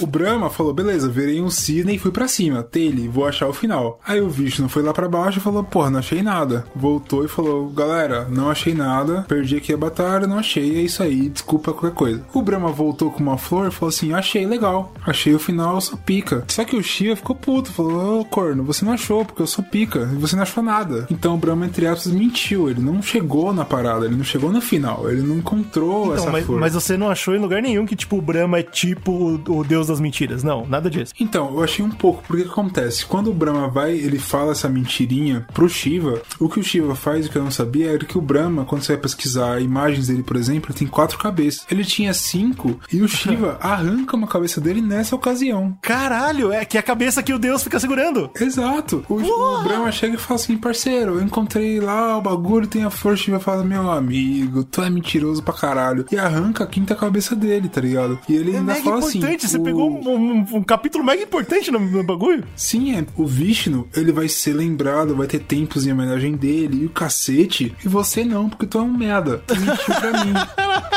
Tu é um corno velho. E ele mete o louco no Brahma, entendeu? Que Pô, tô achando... E eu de boa aqui achando que Brahma era só a geladinha que nós tomava. Eu achei tudo isso legal, que parece muito aquelas paradas que a gente estuda, por exemplo, ou lê em mitologia grega, só que a gente não tem contato. Mas a ideia é de mostrar o quão o Shiva é foda. E esse templo que eu tava comentando, ele é pesado porque ele é um dos principais templos do, da Índia hoje em dia, então as pessoas visitam muito. Anualmente, ele tem vários eventos religiosos que acontecem em relação ao templo, em relação a Shiva e o cacete, que são muito famosos, que a galera gosta muito de ver. Gigantesco. Eu acho que a gente tem que muito falar dessa parada, cara. A gente tem que pesquisar a fundo, apesar de achar muita dificuldade em pesquisar essa parte hindu, eu acho que é muito foda, porque tem realmente, muita cara. história, cara. Fiquei brisando aqui agora, mano. Viajei foda. Pelo menos em hindu tem bastante coisa escrita, então dá pra descobrir, né? Se a gente quiser, a gente consegue estudar, apesar da tristeza real, sei que a gente não tem contato aqui no Brasil como cultura, Sim, né? sim. Cara, quando você vai pesquisar, o que eu fiquei mais triste é que você vai, tipo, no YouTube, você coloca assim, qualquer coisa hindu, Shiva, qualquer coisa, tem muita coisa espiritual, maluquíssima, porque uma coisa muito legal, cultural, que a gente já comentou aqui no Zcast algumas vezes, em alguns podcasts específicos, é aquela ideia de que o próprio, a própria América, os Estados Unidos, né, vamos falar assim, viu que aquilo, ele era uma coisa diferenciada, então começou a ir buscar essa espiritualidade oriental, e trouxe muita coisa hindu pra própria cultura, então você tem, sei lá, quando os caras fazem aquela parada de ficar se esticando lá, como é o nome? Os fakir lá, aquelas porra. É, sei lá, o cara fica se esticando e ficando ficando Mas é lá. triste. É triste porque, na real, é uma apropriação, não é o, o certo, Exato. né? Então a gente não fica tipo, tem sabendo. muitos caras que ganharam muito dinheiro. Tem até uma- um documentário muito. que é uma série documental no Netflix que ele fala muito de um dos caras que ele ficava, tipo, pregando ser um- uma entidade Puta, espiritual sim. muito foda na Índia. A galera dava muito dinheiro pra esse cara. Ele ficou milionário é, de religião oriental que tá muito vinculado à filosofia e mudança de forma de viver. É uma coisa que é muito, muito comum na cultura pop, tá ligado? E quando você vai ver a história do Shiva,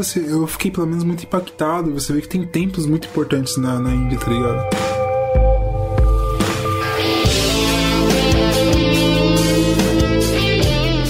Mas eu tenho uma dor no coração, bicho, porque a próxima que eu vou trazer aqui, que eu acho que é, é provavelmente a melhor religião já feita, a gente não tem nada.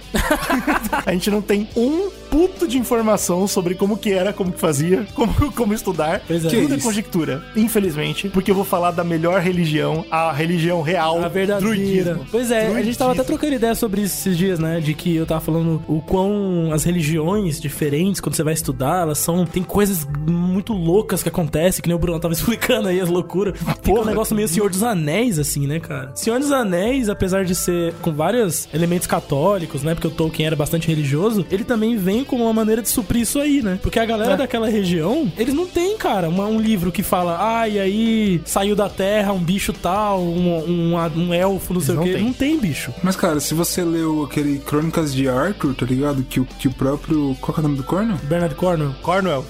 O Cornwell, ele vai atrás de buscar as referências históricas da, da cultura do Arthur, naquela época específica da Inglaterra. Ele traz um pouco dessa discussão. Ele né? consegue, mostra né? como o druidismo ele venerava ali na Inglaterra e como que a- essa, não sei se é de certa forma a or- organização cristã, tá ligado? Que era uma coisa um pouco mais organizada, depois de, claro, de uma época gigante em Roma e várias paradas, chegou na Europa e meio que dominou, tá ligado? Falou, o É, cristão é, estragou a parada tudo, mais estragou. organizada que a gente tem, a gente vai espalhar essa porra, assim. Verdade. E isso acabou tirando muita coisa, né? Tipo, destruindo. Até porque o Eugênio vai falar aí melhor, mas o druidismo ele tinha muito essa cultura de, do, do só oral, né? Sim, Distribuição da exatamente. informação. Nada muito escrito. E o Bernard Cornwell, mesmo, quando ele escreve esses livros, muita coisa ele, ele tem buracos mesmo, né? Na, na, no- Sim, na pesquisa que dele. não tem, né? E muita coisa ele preenche. escrita. Ele vai lá e, e roma- faz um romance ali no meio. Ele preenche, né? Ele deixa claro, fala, ó, o que eu tô fazendo aqui é o que eu acho. É o mais próximo daquilo que vocês vão conseguir encontrar hoje é o Bernard Cornwell, cara. É, é a Bíblia. Ela é a Bíblia do druidismo. É, é feio até a gente falar que o catolicismo chegou e estragou a Europa, porque... Será que é não- feio mesmo?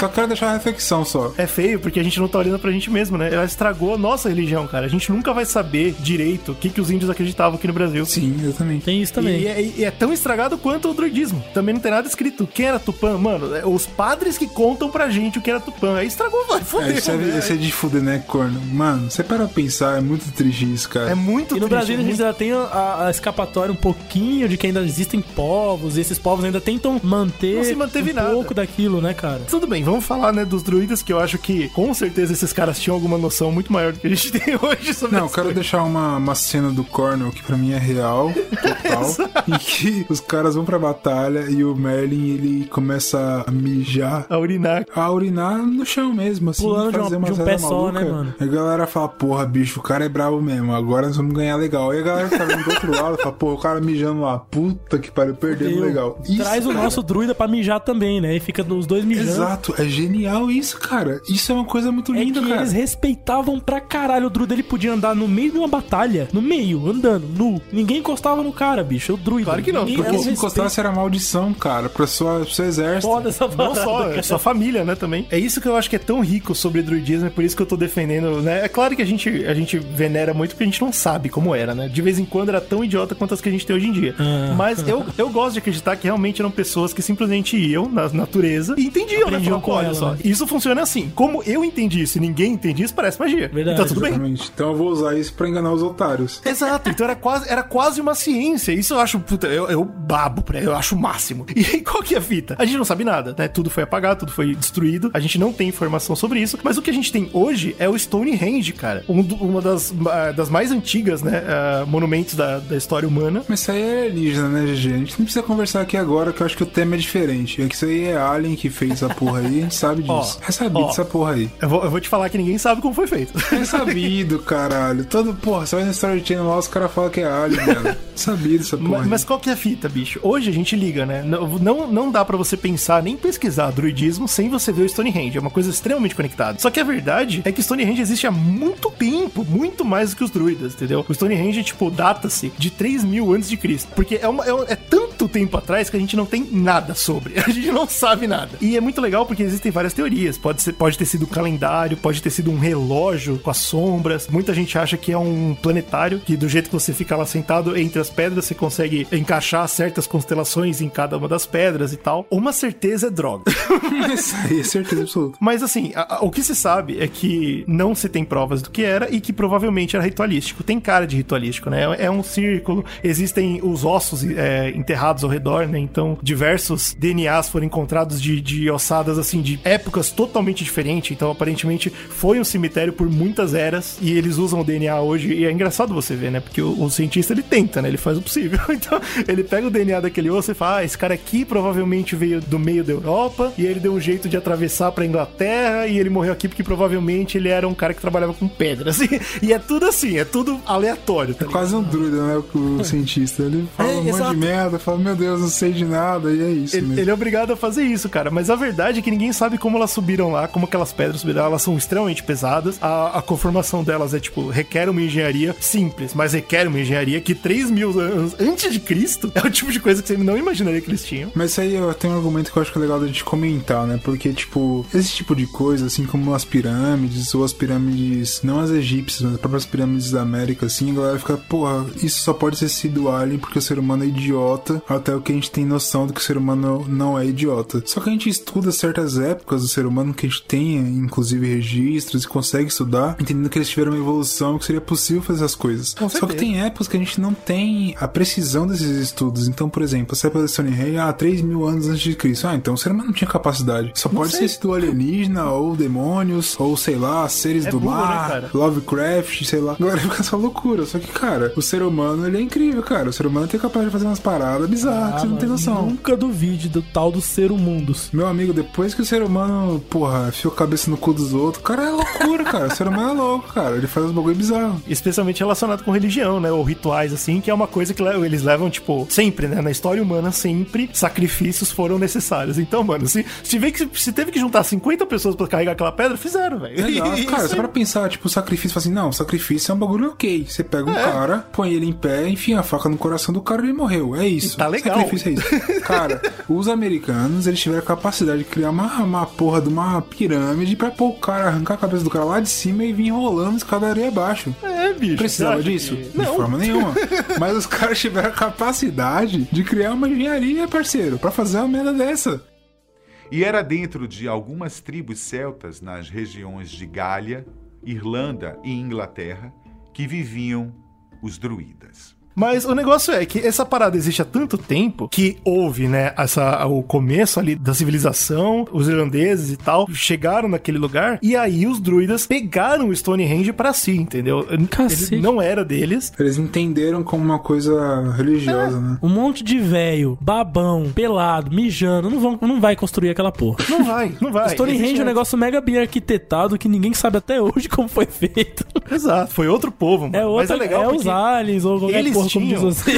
O povo alienígena. Só os, mas os druidas deram, tipo, olhar e falaram: opa, rapaz, aqui tem um negócio interessante. Eles tinham o mesmo fascínio que a gente tem hoje, porque eu não sei se vocês já pararam pra procurar fotos do Stonehenge. É uma coisa que a gente conhece, né? Tá no nosso conhecimento popular, então a gente não, não se importa. Mas eu tive que pesquisar, eu fui atrás e, cara, é fascinante. Não tem como falar que não, sabe? É, é idiota, é idiota, são pedras, uma pedra em cima da outra. Mas você olha, é pra você, caralho, cara, porque a gente tem, tipo, contato com isso de desenho, a gente vê isso É, não, tanto tá que parece uma coisa boba já. né? É verdade. Parece bobo, mas é incrível, bicho. Agora que o, que o Brunão falou do Templo Mage, eu fiquei com vontade de visitar. Mas o Stonehenge é um futuro pra mim, cara. Eu preciso um dia ver essas pedras de perto. Eu fiquei maluco, bicho. E, e eu entendo que os, os druidas fizeram mesmo, né? Então é por isso que encontra-se muitos ossos, encontra-se muito resto de ritual. Aparentemente eles faziam mesmo. E na parte da mitologia, obviamente Merlin ficou envolvido de um jeito ou de outro, né? Sim, esse cara, parte- mano, deve ter sido algum cara. Não pode ser um cara que não existiu. A gente tem um Exato. podcast muito bom falando sobre Rei Arthur, que a gente fala das possíveis, se de fato foi real ou não, ou Isso, as possíveis coisas históricas de o Rei Arthur ter existido e tal. Vamos deixar aí linkado pra você ouvir. E o Merlin, ele entra na mesma coisa, né? Se ele é um cara real ou se ele é um cara ficcional, né? Que foi entrando na história, mas a gente crê que seja real, não sei, enfim. Eu, eu gosto de acreditar que existiu. Eu gosto muito da Eu versão também do gosto. Cornwell que fala que se o Merlin existiu, ele foi aquele cara. Ele era um tipo, druida, né? Em Pesado. parte ele era um druida e em parte ele era tipo um aristocrata, tá ligado? Olha aí. É, ele era um druida que entrou na aristocracia, né? Ele Exato, ele tinha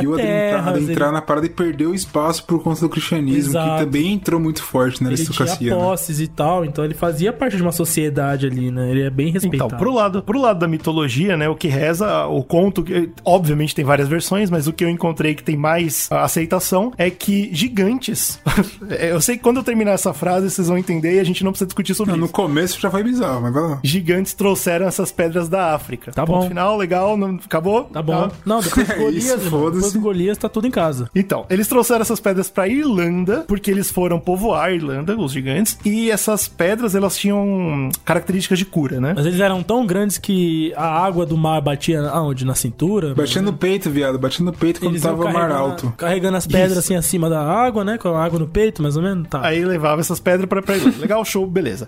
Durante o século XV, aconteceu que o rei Aurelius, ele mandou o Merlin, olha aí, né? Ele, ele tinha lá o grande sábio druida Merlin, e mandou um amigo do Merlin, um guerreiro chamado Uther, olha aí. Ih, rapaz, olha isso, não é futuro pai, rei. não, o pai do Arthur, né, mano? Então, ele manda, ele manda os dois atrás dessas pedras porque ele fala: é o seguinte, eu acho que meu povo merece essas pedras cur- curativas, não o pessoal da Irlanda. E a gente sabe que essa guerra sempre existiu, né? Inglaterra e Irlanda. Sim. E aí vai lá o Merlin e o Uther. O Uther vai com o seu destacamento, pelotão lá de guerreiros incríveis, e eles matam irlandeses por meses. Por quê? Porque eles não conseguem tirar as não, pedras né, de lá. Eles não Por conseguem tirar meses. pedra de lá, bicho. Eles chegam, matam os Matando a caras galera por meses, e foda fica lá. Como é que a gente tira essa pedra daqui? E os vilões vindo, e eles matando.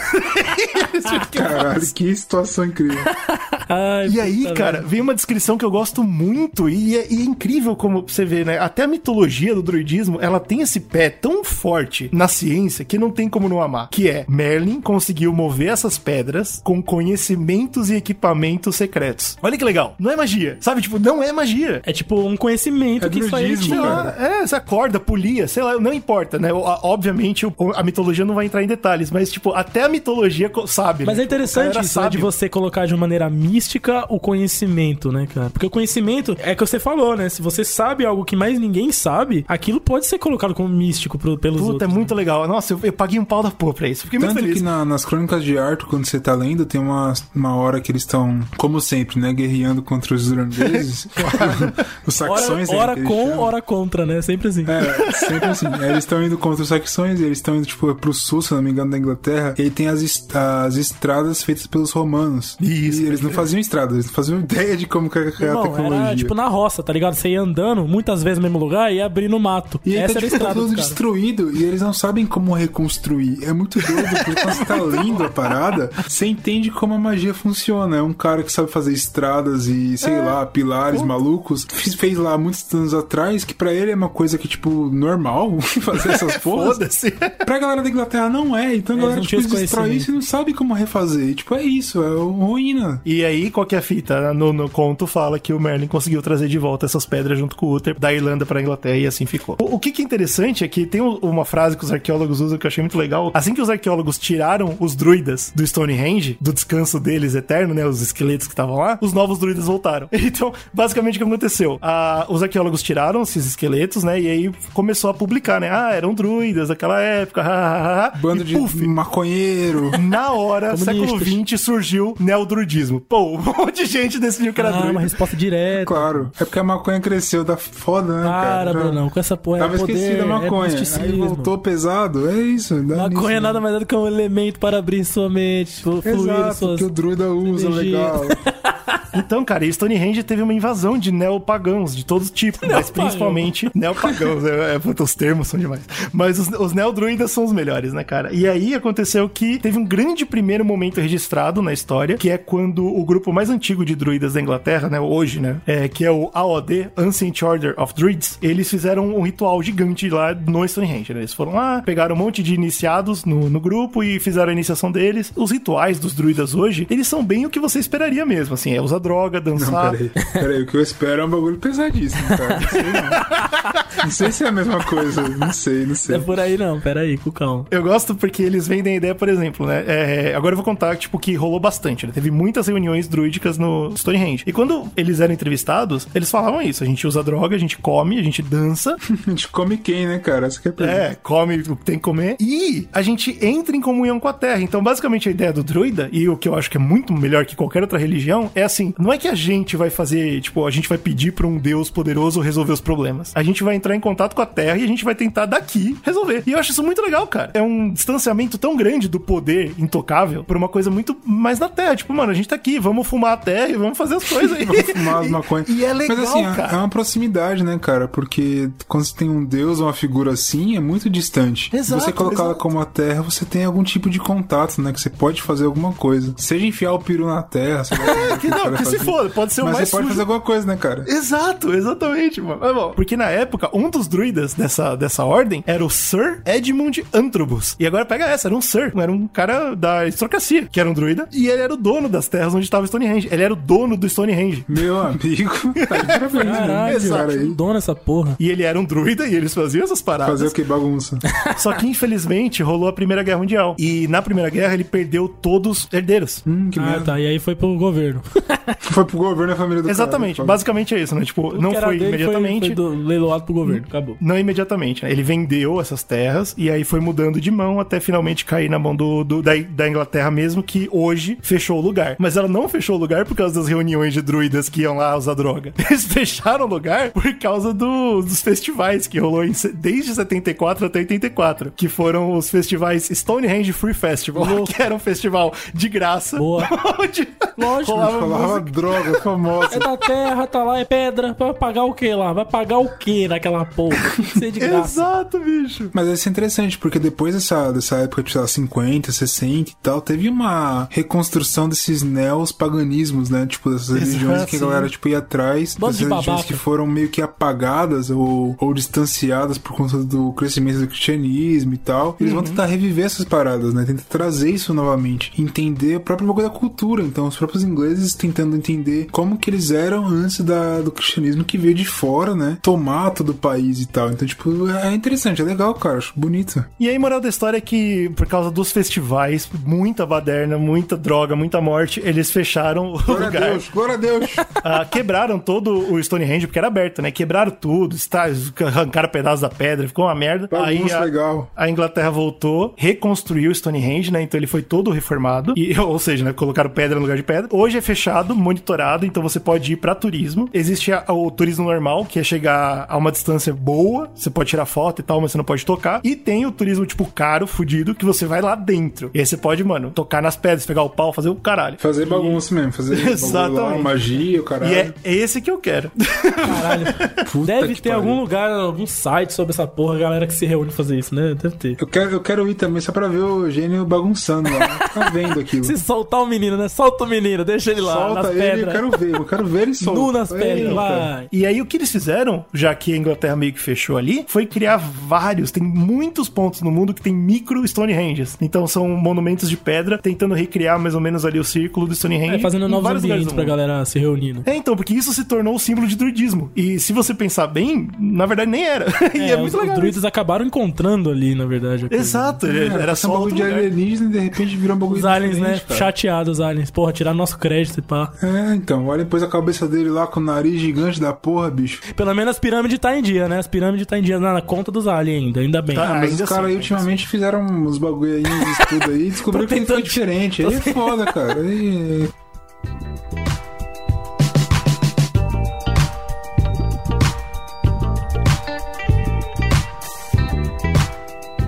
Finalizando o nosso tour por Jerusalém, tem que falar agora do Islã, Que né? tour? Quem quiser saber mais, tem a Fambras, que é um site, né? Tem uma instituição que é a Federação das Associações Muçulmanas do Brasil. Tem informação pra caceta lá, muita coisa pra você baixar, reuniões, um monte de coisa. Mano, é um site completo pra caramba. Muito mais completo que todas as outras que eu já vi de religião aqui no Brasil. Acho que só tá Não, pau a é pau uma das com... religiões que mais cresce no, no mundo todo, Sim, né, cara? cara, é, sim, é, é. completíssimo. Talvez esteja pau a pau só com a cientologia ali, que tem um site incrível também. Não, pera aí, essa frase aí foi desrespeito, hein?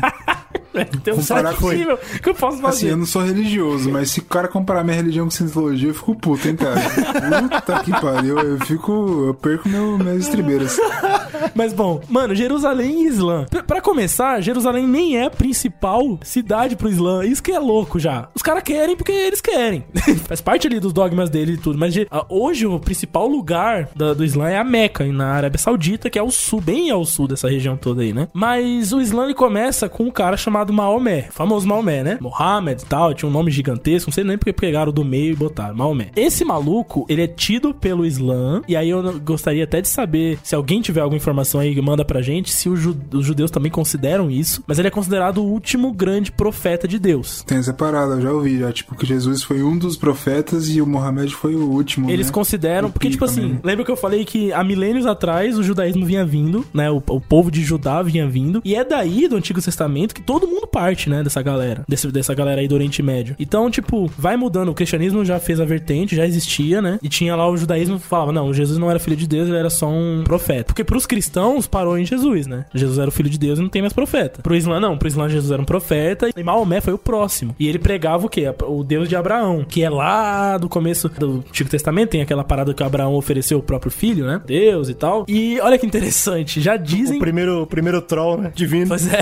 E aí já tem uma parada no Islã que fala que onde Abraão levou o filho pra morrer era lá em Jerusalém. Já começa Ih, pesado aí. é foda. O problema é essa porra aí, cara. Os caras querem ir no mesmo lugar pra fazer as coisas. Pode, porra, o mundo é, é tão vasto, né, Queimaram cara? a largada aí, né, porra? Porra, você pode levar em casa, quer matar o filho? Porra, leva em outro lugar, Rio de Janeiro aí, o nego morre, é o quê? Afogamento, par da praia, foda-se. Não sabia, cara, é que em 610 depois de Cristo, mano, seis séculos depois de Cristo, é quando Maomé vivia. É nessa época que ele tava andando. pelas Caralho, terras. seis séculos, mas não dá pra entender isso. Eu, eu não consigo entender isso. É fácil, cara. Pensa assim, são vários séculos depois de Cristo. É isso. Não Então, é mas, difícil. mano, quando você pensa no Islã, você pensa assim mesmo, que é uma religião mega Pensar mais que o? Islã é neto do judaísmo é muito louco. É, é muito doido, velho. Nossa, fui muito desrespeitoso agora, eu acho, mas enfim. Sei lá, cara. É, eu acho que eu não vou nem falar, que senão eu serei mais respeitoso ainda. Mas eu acho que é normal. Total. Vai lá, segue daí. O que, como que diz que é descrito pelas escrituras a personalidade do profeta Maomé, né? Que ele era um cara que não gostava muito, ele não tava muito feliz com a sociedade. Não gostar de coisas é um negócio que tá bastante no Islã. Não é só no Islã, não, viu, cara? Isso aí é um tal Todas ser humano. O ser humano gosta de não gostar de outras coisas. Ele gosta disso. O ser humano gosta de falar assim: eu não gosto de tal coisa. Só que ele não para aí. Esse que é o problema do ser humano, ou sei lá, é o que faz a, a humanidade se mover. Que o cara fala assim: eu não gosto de tal coisa, tal qual, eu vou tacar fogo nela. É, ver. Exato. Ele faz essa porra. Essa que é a caralho do ser né? Humano, ser humano cara. Ele um não consegue se contentar e não gostar de ficar quieto. Ele não consegue. Ele tem que tacar fogo, bater o pau nas coisas e matar as pessoas. É, É, foda. gosta, o ser humano ele tá, ele tá aí pra isso, né? Em 610 depois de Cristo, Maomé estava fazendo suas meditações corriqueiras no Monte Hirá. E lá ele diz, né, tá nas escrituras que ele recebeu a visita do arcanjo de brilho, que é o Gabriel. Sempre o Gabriel. Essa é outra parada também que é É o mensageiro, né, cara? Tá escrito Toda vez é a porra É do o Gabriel. ca- é o cara, é o é o trabalho dele, irmão. E os outros? Os outros, cada um Ele é o cuidando do arcanjo. seu almoxarifado lá, suas coisas. Esse não, mas tem uma pode. porrada de arcanjo, Mas esse que é o Miguel, mensageiro, Tem irmão. um galera legal. Esse é o que vai levar as conversas pros outros, ele que vai trocar ideia. Só pra confirmar com todo mundo, inclusive com os ouvintes, eu sei que você tem que ter assistido o filme do Constantine pra pensar Claro, isso, mas é lá que toda você vez, aprende religião, porra. toda vez que você, que você fala em Arcanjo Gabriel, todo mundo aqui imagina Tilda Swinton, certo? Claro, é. obviamente. Não tem nem, Então, nem discussão, porra. Agora, o que é foda é porque, assim, sempre o Gabriel... Porque, assim... Porra, ele é um anjo bem que o mensageiro, Miguel cara. matando os caras também. Ele brigava legal com o Miguel dragão. é um então- O Gabriel era, o- era o arcanjo, cara. É verdade. Cada um é a porra de um papel, cara. Você viu lá, o porra do Lúcifer, ele era um cara que cuidava do quê? Não sei. E aí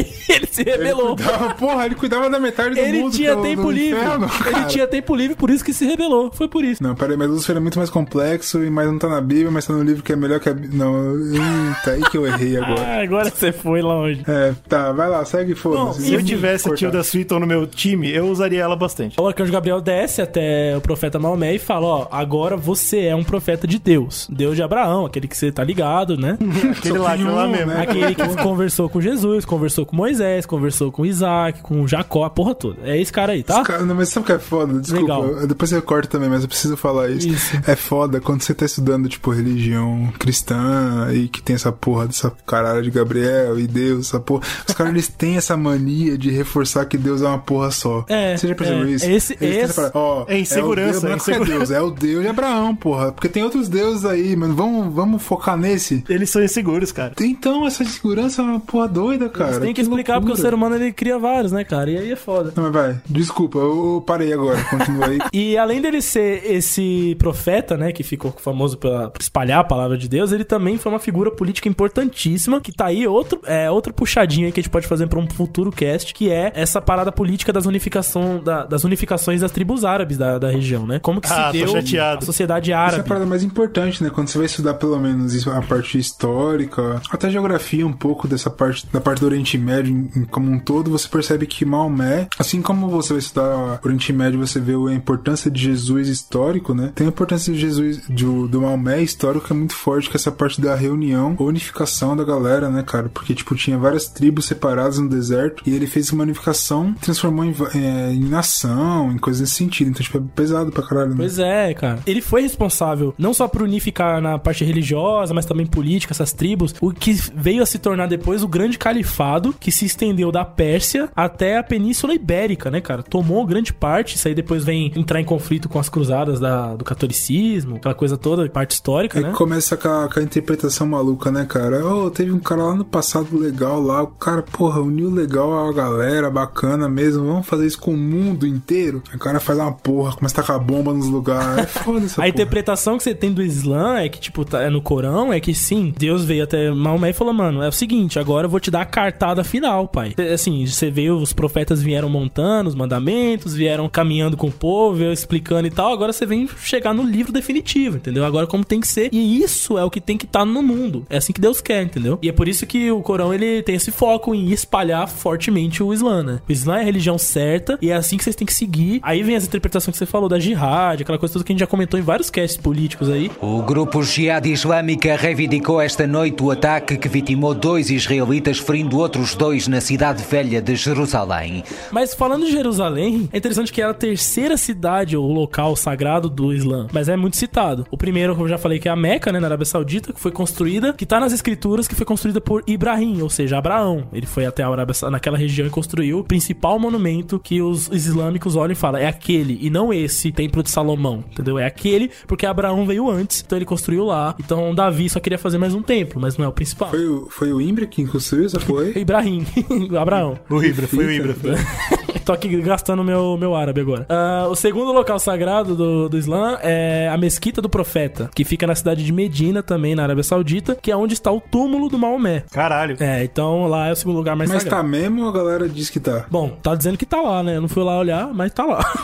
Isso. tá lá. Cara, o cara viveu 600 depois de Cristo, irmão. Qualquer pessoa depois daí pra, pra cá, eu acredito que existiu, irmão. Não tem como. É, exatamente, mano. Não tem Já como é você ontem. esconder alguém. É exato, bicho. Tá, sei lá, cara, não sei. Por que, que Jerusalém entrou nessa brincadeira? Porque existe uma passagem da história de Maomé que não só ele peregrinou pela região toda, juntando os povos, trocando ideias, espalhando o- a religião e, e os, os dizeres do divino, como tem uma passagem mística que ele tava na puta que pariu, muito longe de lá, e ele, de maneira mágica, divina, ele, ele vai pra Jerusalém, do nada, de noite. E Teletransporte, pô, isso aí é, famoso. tipo um teletransporte. Só que na passagem do Corão, diz que ele. na passagem do Corão, diz que ele cavalgou à noite um burak. E eu fui pesquisar que porra é um burak, porque o Corão coloca esse nome como se fosse uma coisa assim. Ah, um burak, tá ligado? Esse é tipo, what? Uma parada mitológica. E eu, eu encontrei muita descrição desse bicho. Descrições que não batem. Um bucentauro é pesadíssimo. tipo um bucentauro, mano. Ele é metade burro, metade mula, com asas. Puta que pariu. Não, peraí. Metade burro, metade parou, burro, parou, que é, merda é essa? Pois é, que branco é com asas. Mas tem outras descrições dele que diz que ele é parte pavão, parte cavalo, que ele tem cara de merda. mulher. É, eu não. Que eu não- isso, mano, brother? tem uma pintura muito famosa do século XV sobre Burak. Se você jogar aí no Google, você vai ver. Não, peraí, a pintura agora, tá não louco. faz sentido, irmão. O pintor entendeu que não faz sentido a criatura. Eu acho que é importante algum dia a gente levantar o que é metade burro, metade mula. Porque na minha opinião é só um burro. Pra mim é, só a um mesma burro. merda. Não faz Exatamente, sentido, cara. mas a gente não vai entrar nessa discussão. Pois é, enfim. E aí. Porra, Burak, peraí. Essa viagem ficou conhecida como Isra. E o que aconteceu, basicamente, é que quando ele chegou em Jerusalém por causa dessa viagem, ele foi ao céu, mano. Ele foi pro Mirage. E quando Caralho, ele chegou tipo, lá, Deus olhou. mas não é- Falou lá, é um Maomé. paraíso? Ele foi pro paraíso. Ele subiu e Deus olhou e falou assim: cola aqui, Maomé, vamos trocar uma ideia. E junto com ele estava Moisés, Jesus, vários profetas. É, Caralho! ele é uau. pesadíssimo, Foi a né? Ele reunião, lá a na reunião. Reunião dos caras. Maravilhosa, Maomé, né? Falou, porra, fui lá, aconteceu isso. Aí ele volta e a galera fala, porra, se foi em Jerusalém que isso aconteceu, porque Ele Jerusalém. disse, né, também. Ele que falou É também. claro, claro. Ele chegou e Engraçado. explicou. Ele falou: Ó, eu sou um profeta, acabei de ir pra Jerusalém em cima de um burak. É, lá eu subi aos céus e é troquei ideia com Deus e os profetas. Eu tenho, eu tenho uma, uma pergunta. Num, num universo sem smartphone, sem foto, Brunão, como é que você ia explicar que você passou por isso se não fosse contando? Ô filha da puta. Não, cara, mas é demais, Porra. né, cara? Ele não só contou tá como ele fudendo. escreveu também, tá, tá escrito. É, exatamente. Você tá fudendo, Brunão. Pô, o cara fez o melhor que ele podia. O que, que você quer Não, que ele Porra, Não mentira cara, ou não, cara. ele só tinha como pensando, fazer assim. refletindo. Pô, o cara fala assim, imagina que a gente tá aqui na mesa do bar, lá, quando acabar essa palhaçada que tá acontecendo, aí você tá na mesa do bar, eu chego e falo, galera, tem que te contar um bagulho. Acabei de montar um buro aqui. Ô, corno, hoje, hoje dá pra tirar direta, foto. cara. Hoje dá pra tirar foto, corno. É, então, mas, porra, é de, de fuder, né, cara? Tem que ter uma frente. Ele era Não o é- não é profeta, de irmão. fuder. Ele já era o profeta. A galera já acreditava no que ele falava. Então, é que tá, quando você acredita muito nas pessoas, que é o problema aí. Pois né? é. Ele não bem. precisava Ele disse que isso aconteceu e aí a galera falou: bom, se isso aconteceu em Jerusalém, significa que lá é um lugar importante, é um lugar Se o sagrado. cara montou fato. o buro que eu vi, ele E- não importa ter mentido nada. Tanto é que antes, bem antes, né, é, cerca de 690 depois de Cristo, eles construíram um lugar chamado Cúpula da Rocha, que é pra um, tipo uma mesquita, representava essa ida dele ao, ao céu, né? Tipo essa, esse encontro dele com Deus. É, mano, eu vou, assim, obviamente é termo de. Talvez não seja o termo certo, né? Mas dado o número de, de milagres que aconteceram em Jerusalém e de diversas religiões, inclusive, acho que dá pra gente concordar que Jerusalém é simplesmente um lugar onde o, o véu é fino. Pode ser? Sim. Isso, É seria que isso, seria isso. Talvez o céu, dizem até isso, né? Que o céu tá exatamente, o paraíso tá exatamente em cima de Jerusalém, né? Tem essa também. Ah, então, pronto, tá explicado. É isso. Ah, agora pega essa, pega essa, que é a mesquita chamada Al-Aqsa, que foi construída pra esse momento da história do Corão, inclusive. Você vai falar que foi um buraco que, que construiu. Não, que inclusive a galera antigamente do Islã rezava voltado pra esse lugar e hoje reza voltado pra Meca, né? Mudou um pouco o rumo. A mesquita foi construída, adivinha onde, irmão? Em cima da ruína do Templo de Salomão, do judeu. Caralho! Caralho! então, então tem alguma coisa lá. Não, mas tô chocado. não é só a questão é, não é só questão divina que eu tô falando, não. Imagina você judeu, você tá lá, puta, aqui que vai ser o templo terceiro Hamikdash, vai vir o Messias. Ai, isso aqui, vai vir o, o islâmico, passa em cima, fala, ô, dá licença aqui, judeu, plá, joga uma mesquita em cima e fala, aqui, foi aqui que Maomé falou com Deus, e é aqui que vai ser a mesquita da porra, e foda-se o Hamikdash, tá ligado? Nossa, mas agora, agora eu entendo as guerras. Agora Você entendeu a treta, bicho?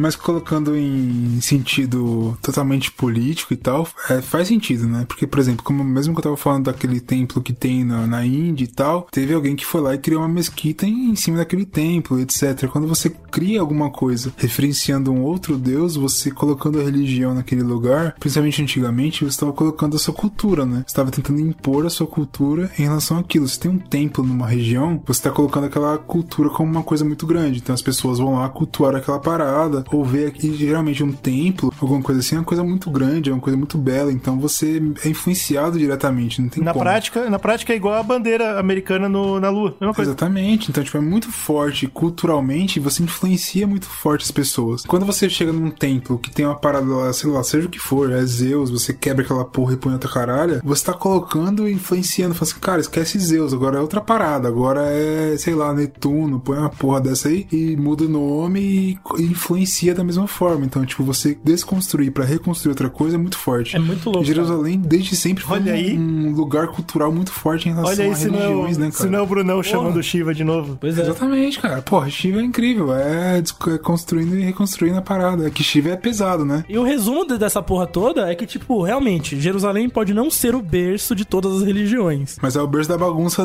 atualmente hoje em dia. Caralho, né? todas elas amam Jerusalém, por vários motivos, né, cara? Tanto é que você vê pere- peregrinação de todos os tipos na cidade. Tem vídeos que você pode encontrar de peregrinos e tal. Tem a, a Rua dos Católicos, aí tem a Avenida dos Islâmicos, aí tem a Mesquita, aí tem a parte do Muro das Lamentações. Cara, é um, é um véu, como o Evangelho falou, parece que o véu lá é tão fino que todas as religiões conseguem entrar lá e, e se conectar com o divino, bicho, de várias Fala maneiras. sério, fala sério se você consegue julgar, porque vamos propor, ou você é uma pessoa que acredita fielmente, então você acredita que lá realmente é o lugar onde o seu profeta, seja lá de qual religião você é, Passou, é, a- acendeu morreu, lá, acendeu, qualquer coisa. e é foda, ou você é um cara que não acredita tanto e você tá meio assim, mas você pelo menos acredita na existência de um Deus, e você fala, vamos propor que eu que sou cristão tô errado e o Islã tá certo. De qualquer forma, é lá na mesma cidade. Sim. Então ainda assim, eu quero ir lá. Mas tem outro, outro ponto que é muito Essa. importante. Se você for, por exemplo, é, do povo judeu, se você for analisar toda a história do, do, do, do judaísmo ou do povo judeu ao longo do- de toda a parte feudal do, da, da Europa e etc., você vai ver que teve toda uma construção para eles chegarem lá é, em Jerusalém, ali naquele onde eles estão agora em Israel e tal. Tem toda uma, uma construção É para aquilo. cara. Não foi à toa. Toda a batalha pós Segunda Guerra de eles batalhando por um território, tá ligado? Sim, sim. Sim, tudo, isso. Então, mesmo que você não acredite, por exemplo, na religião, você não seja um cara religioso, mas você tenha alguma coisa cultural, em relação a- você, ah, eu sou judeu, eu sou de descendência, alguma coisa assim, você ainda vai querer conhecer esse lugar. Faz parte da porque sua ele cultura, tem um né? peso cultural muito forte. Exatamente. Então, mesmo que você seja cristão ou outra parada, você também quer ir ali. Então, tipo, você não pode falar simplesmente que é um problema religioso, é um problema cultural, tá ligado? Se você acredita nesse Deus único, Deus de Abraão, você vai querer ir pra lá, né? Não tem jeito. Exatamente, é uma parada muito pesado, cara. Mas-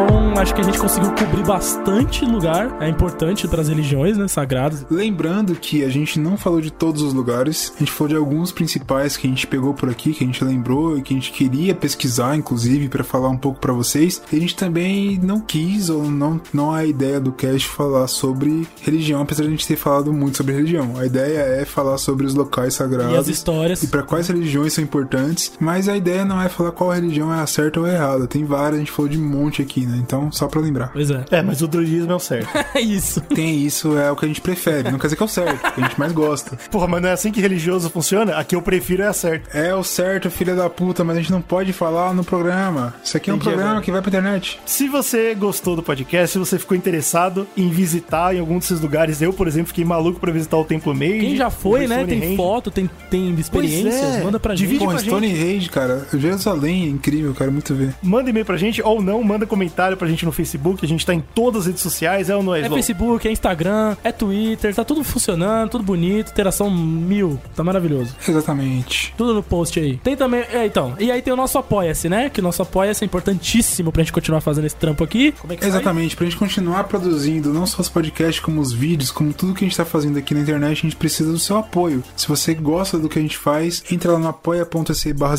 a partir de dois reais você já pode apoiar a gente. Link no post. Participar do nosso grupo fechado no Facebook, o cacete, e você apoia a gente a continuar fazendo o que a gente tá fazendo, cara. Isso é incrível. É, vários presentinhos, inclusive pode ouvir a gravação. Você né? pode ouvir a Muito gravação ao É, ou é live. um presente ou é um- É uma maldição. uma maldição que a gente tá lançando. Mas é pelo coisa. Discord, a gente grava, você pode ouvir em tempo real, muito antes do cast sair, ó que legal. Você também pode fazer parte do nosso grupo fechado, onde a gente troca ideia é, sobre várias coisas. E você também participa de todos os sorteios quando eles voltarem, assim. Apoie com tudo que você ama e nos amem. E você ame, isso eu amei demais, isso que eu gostei.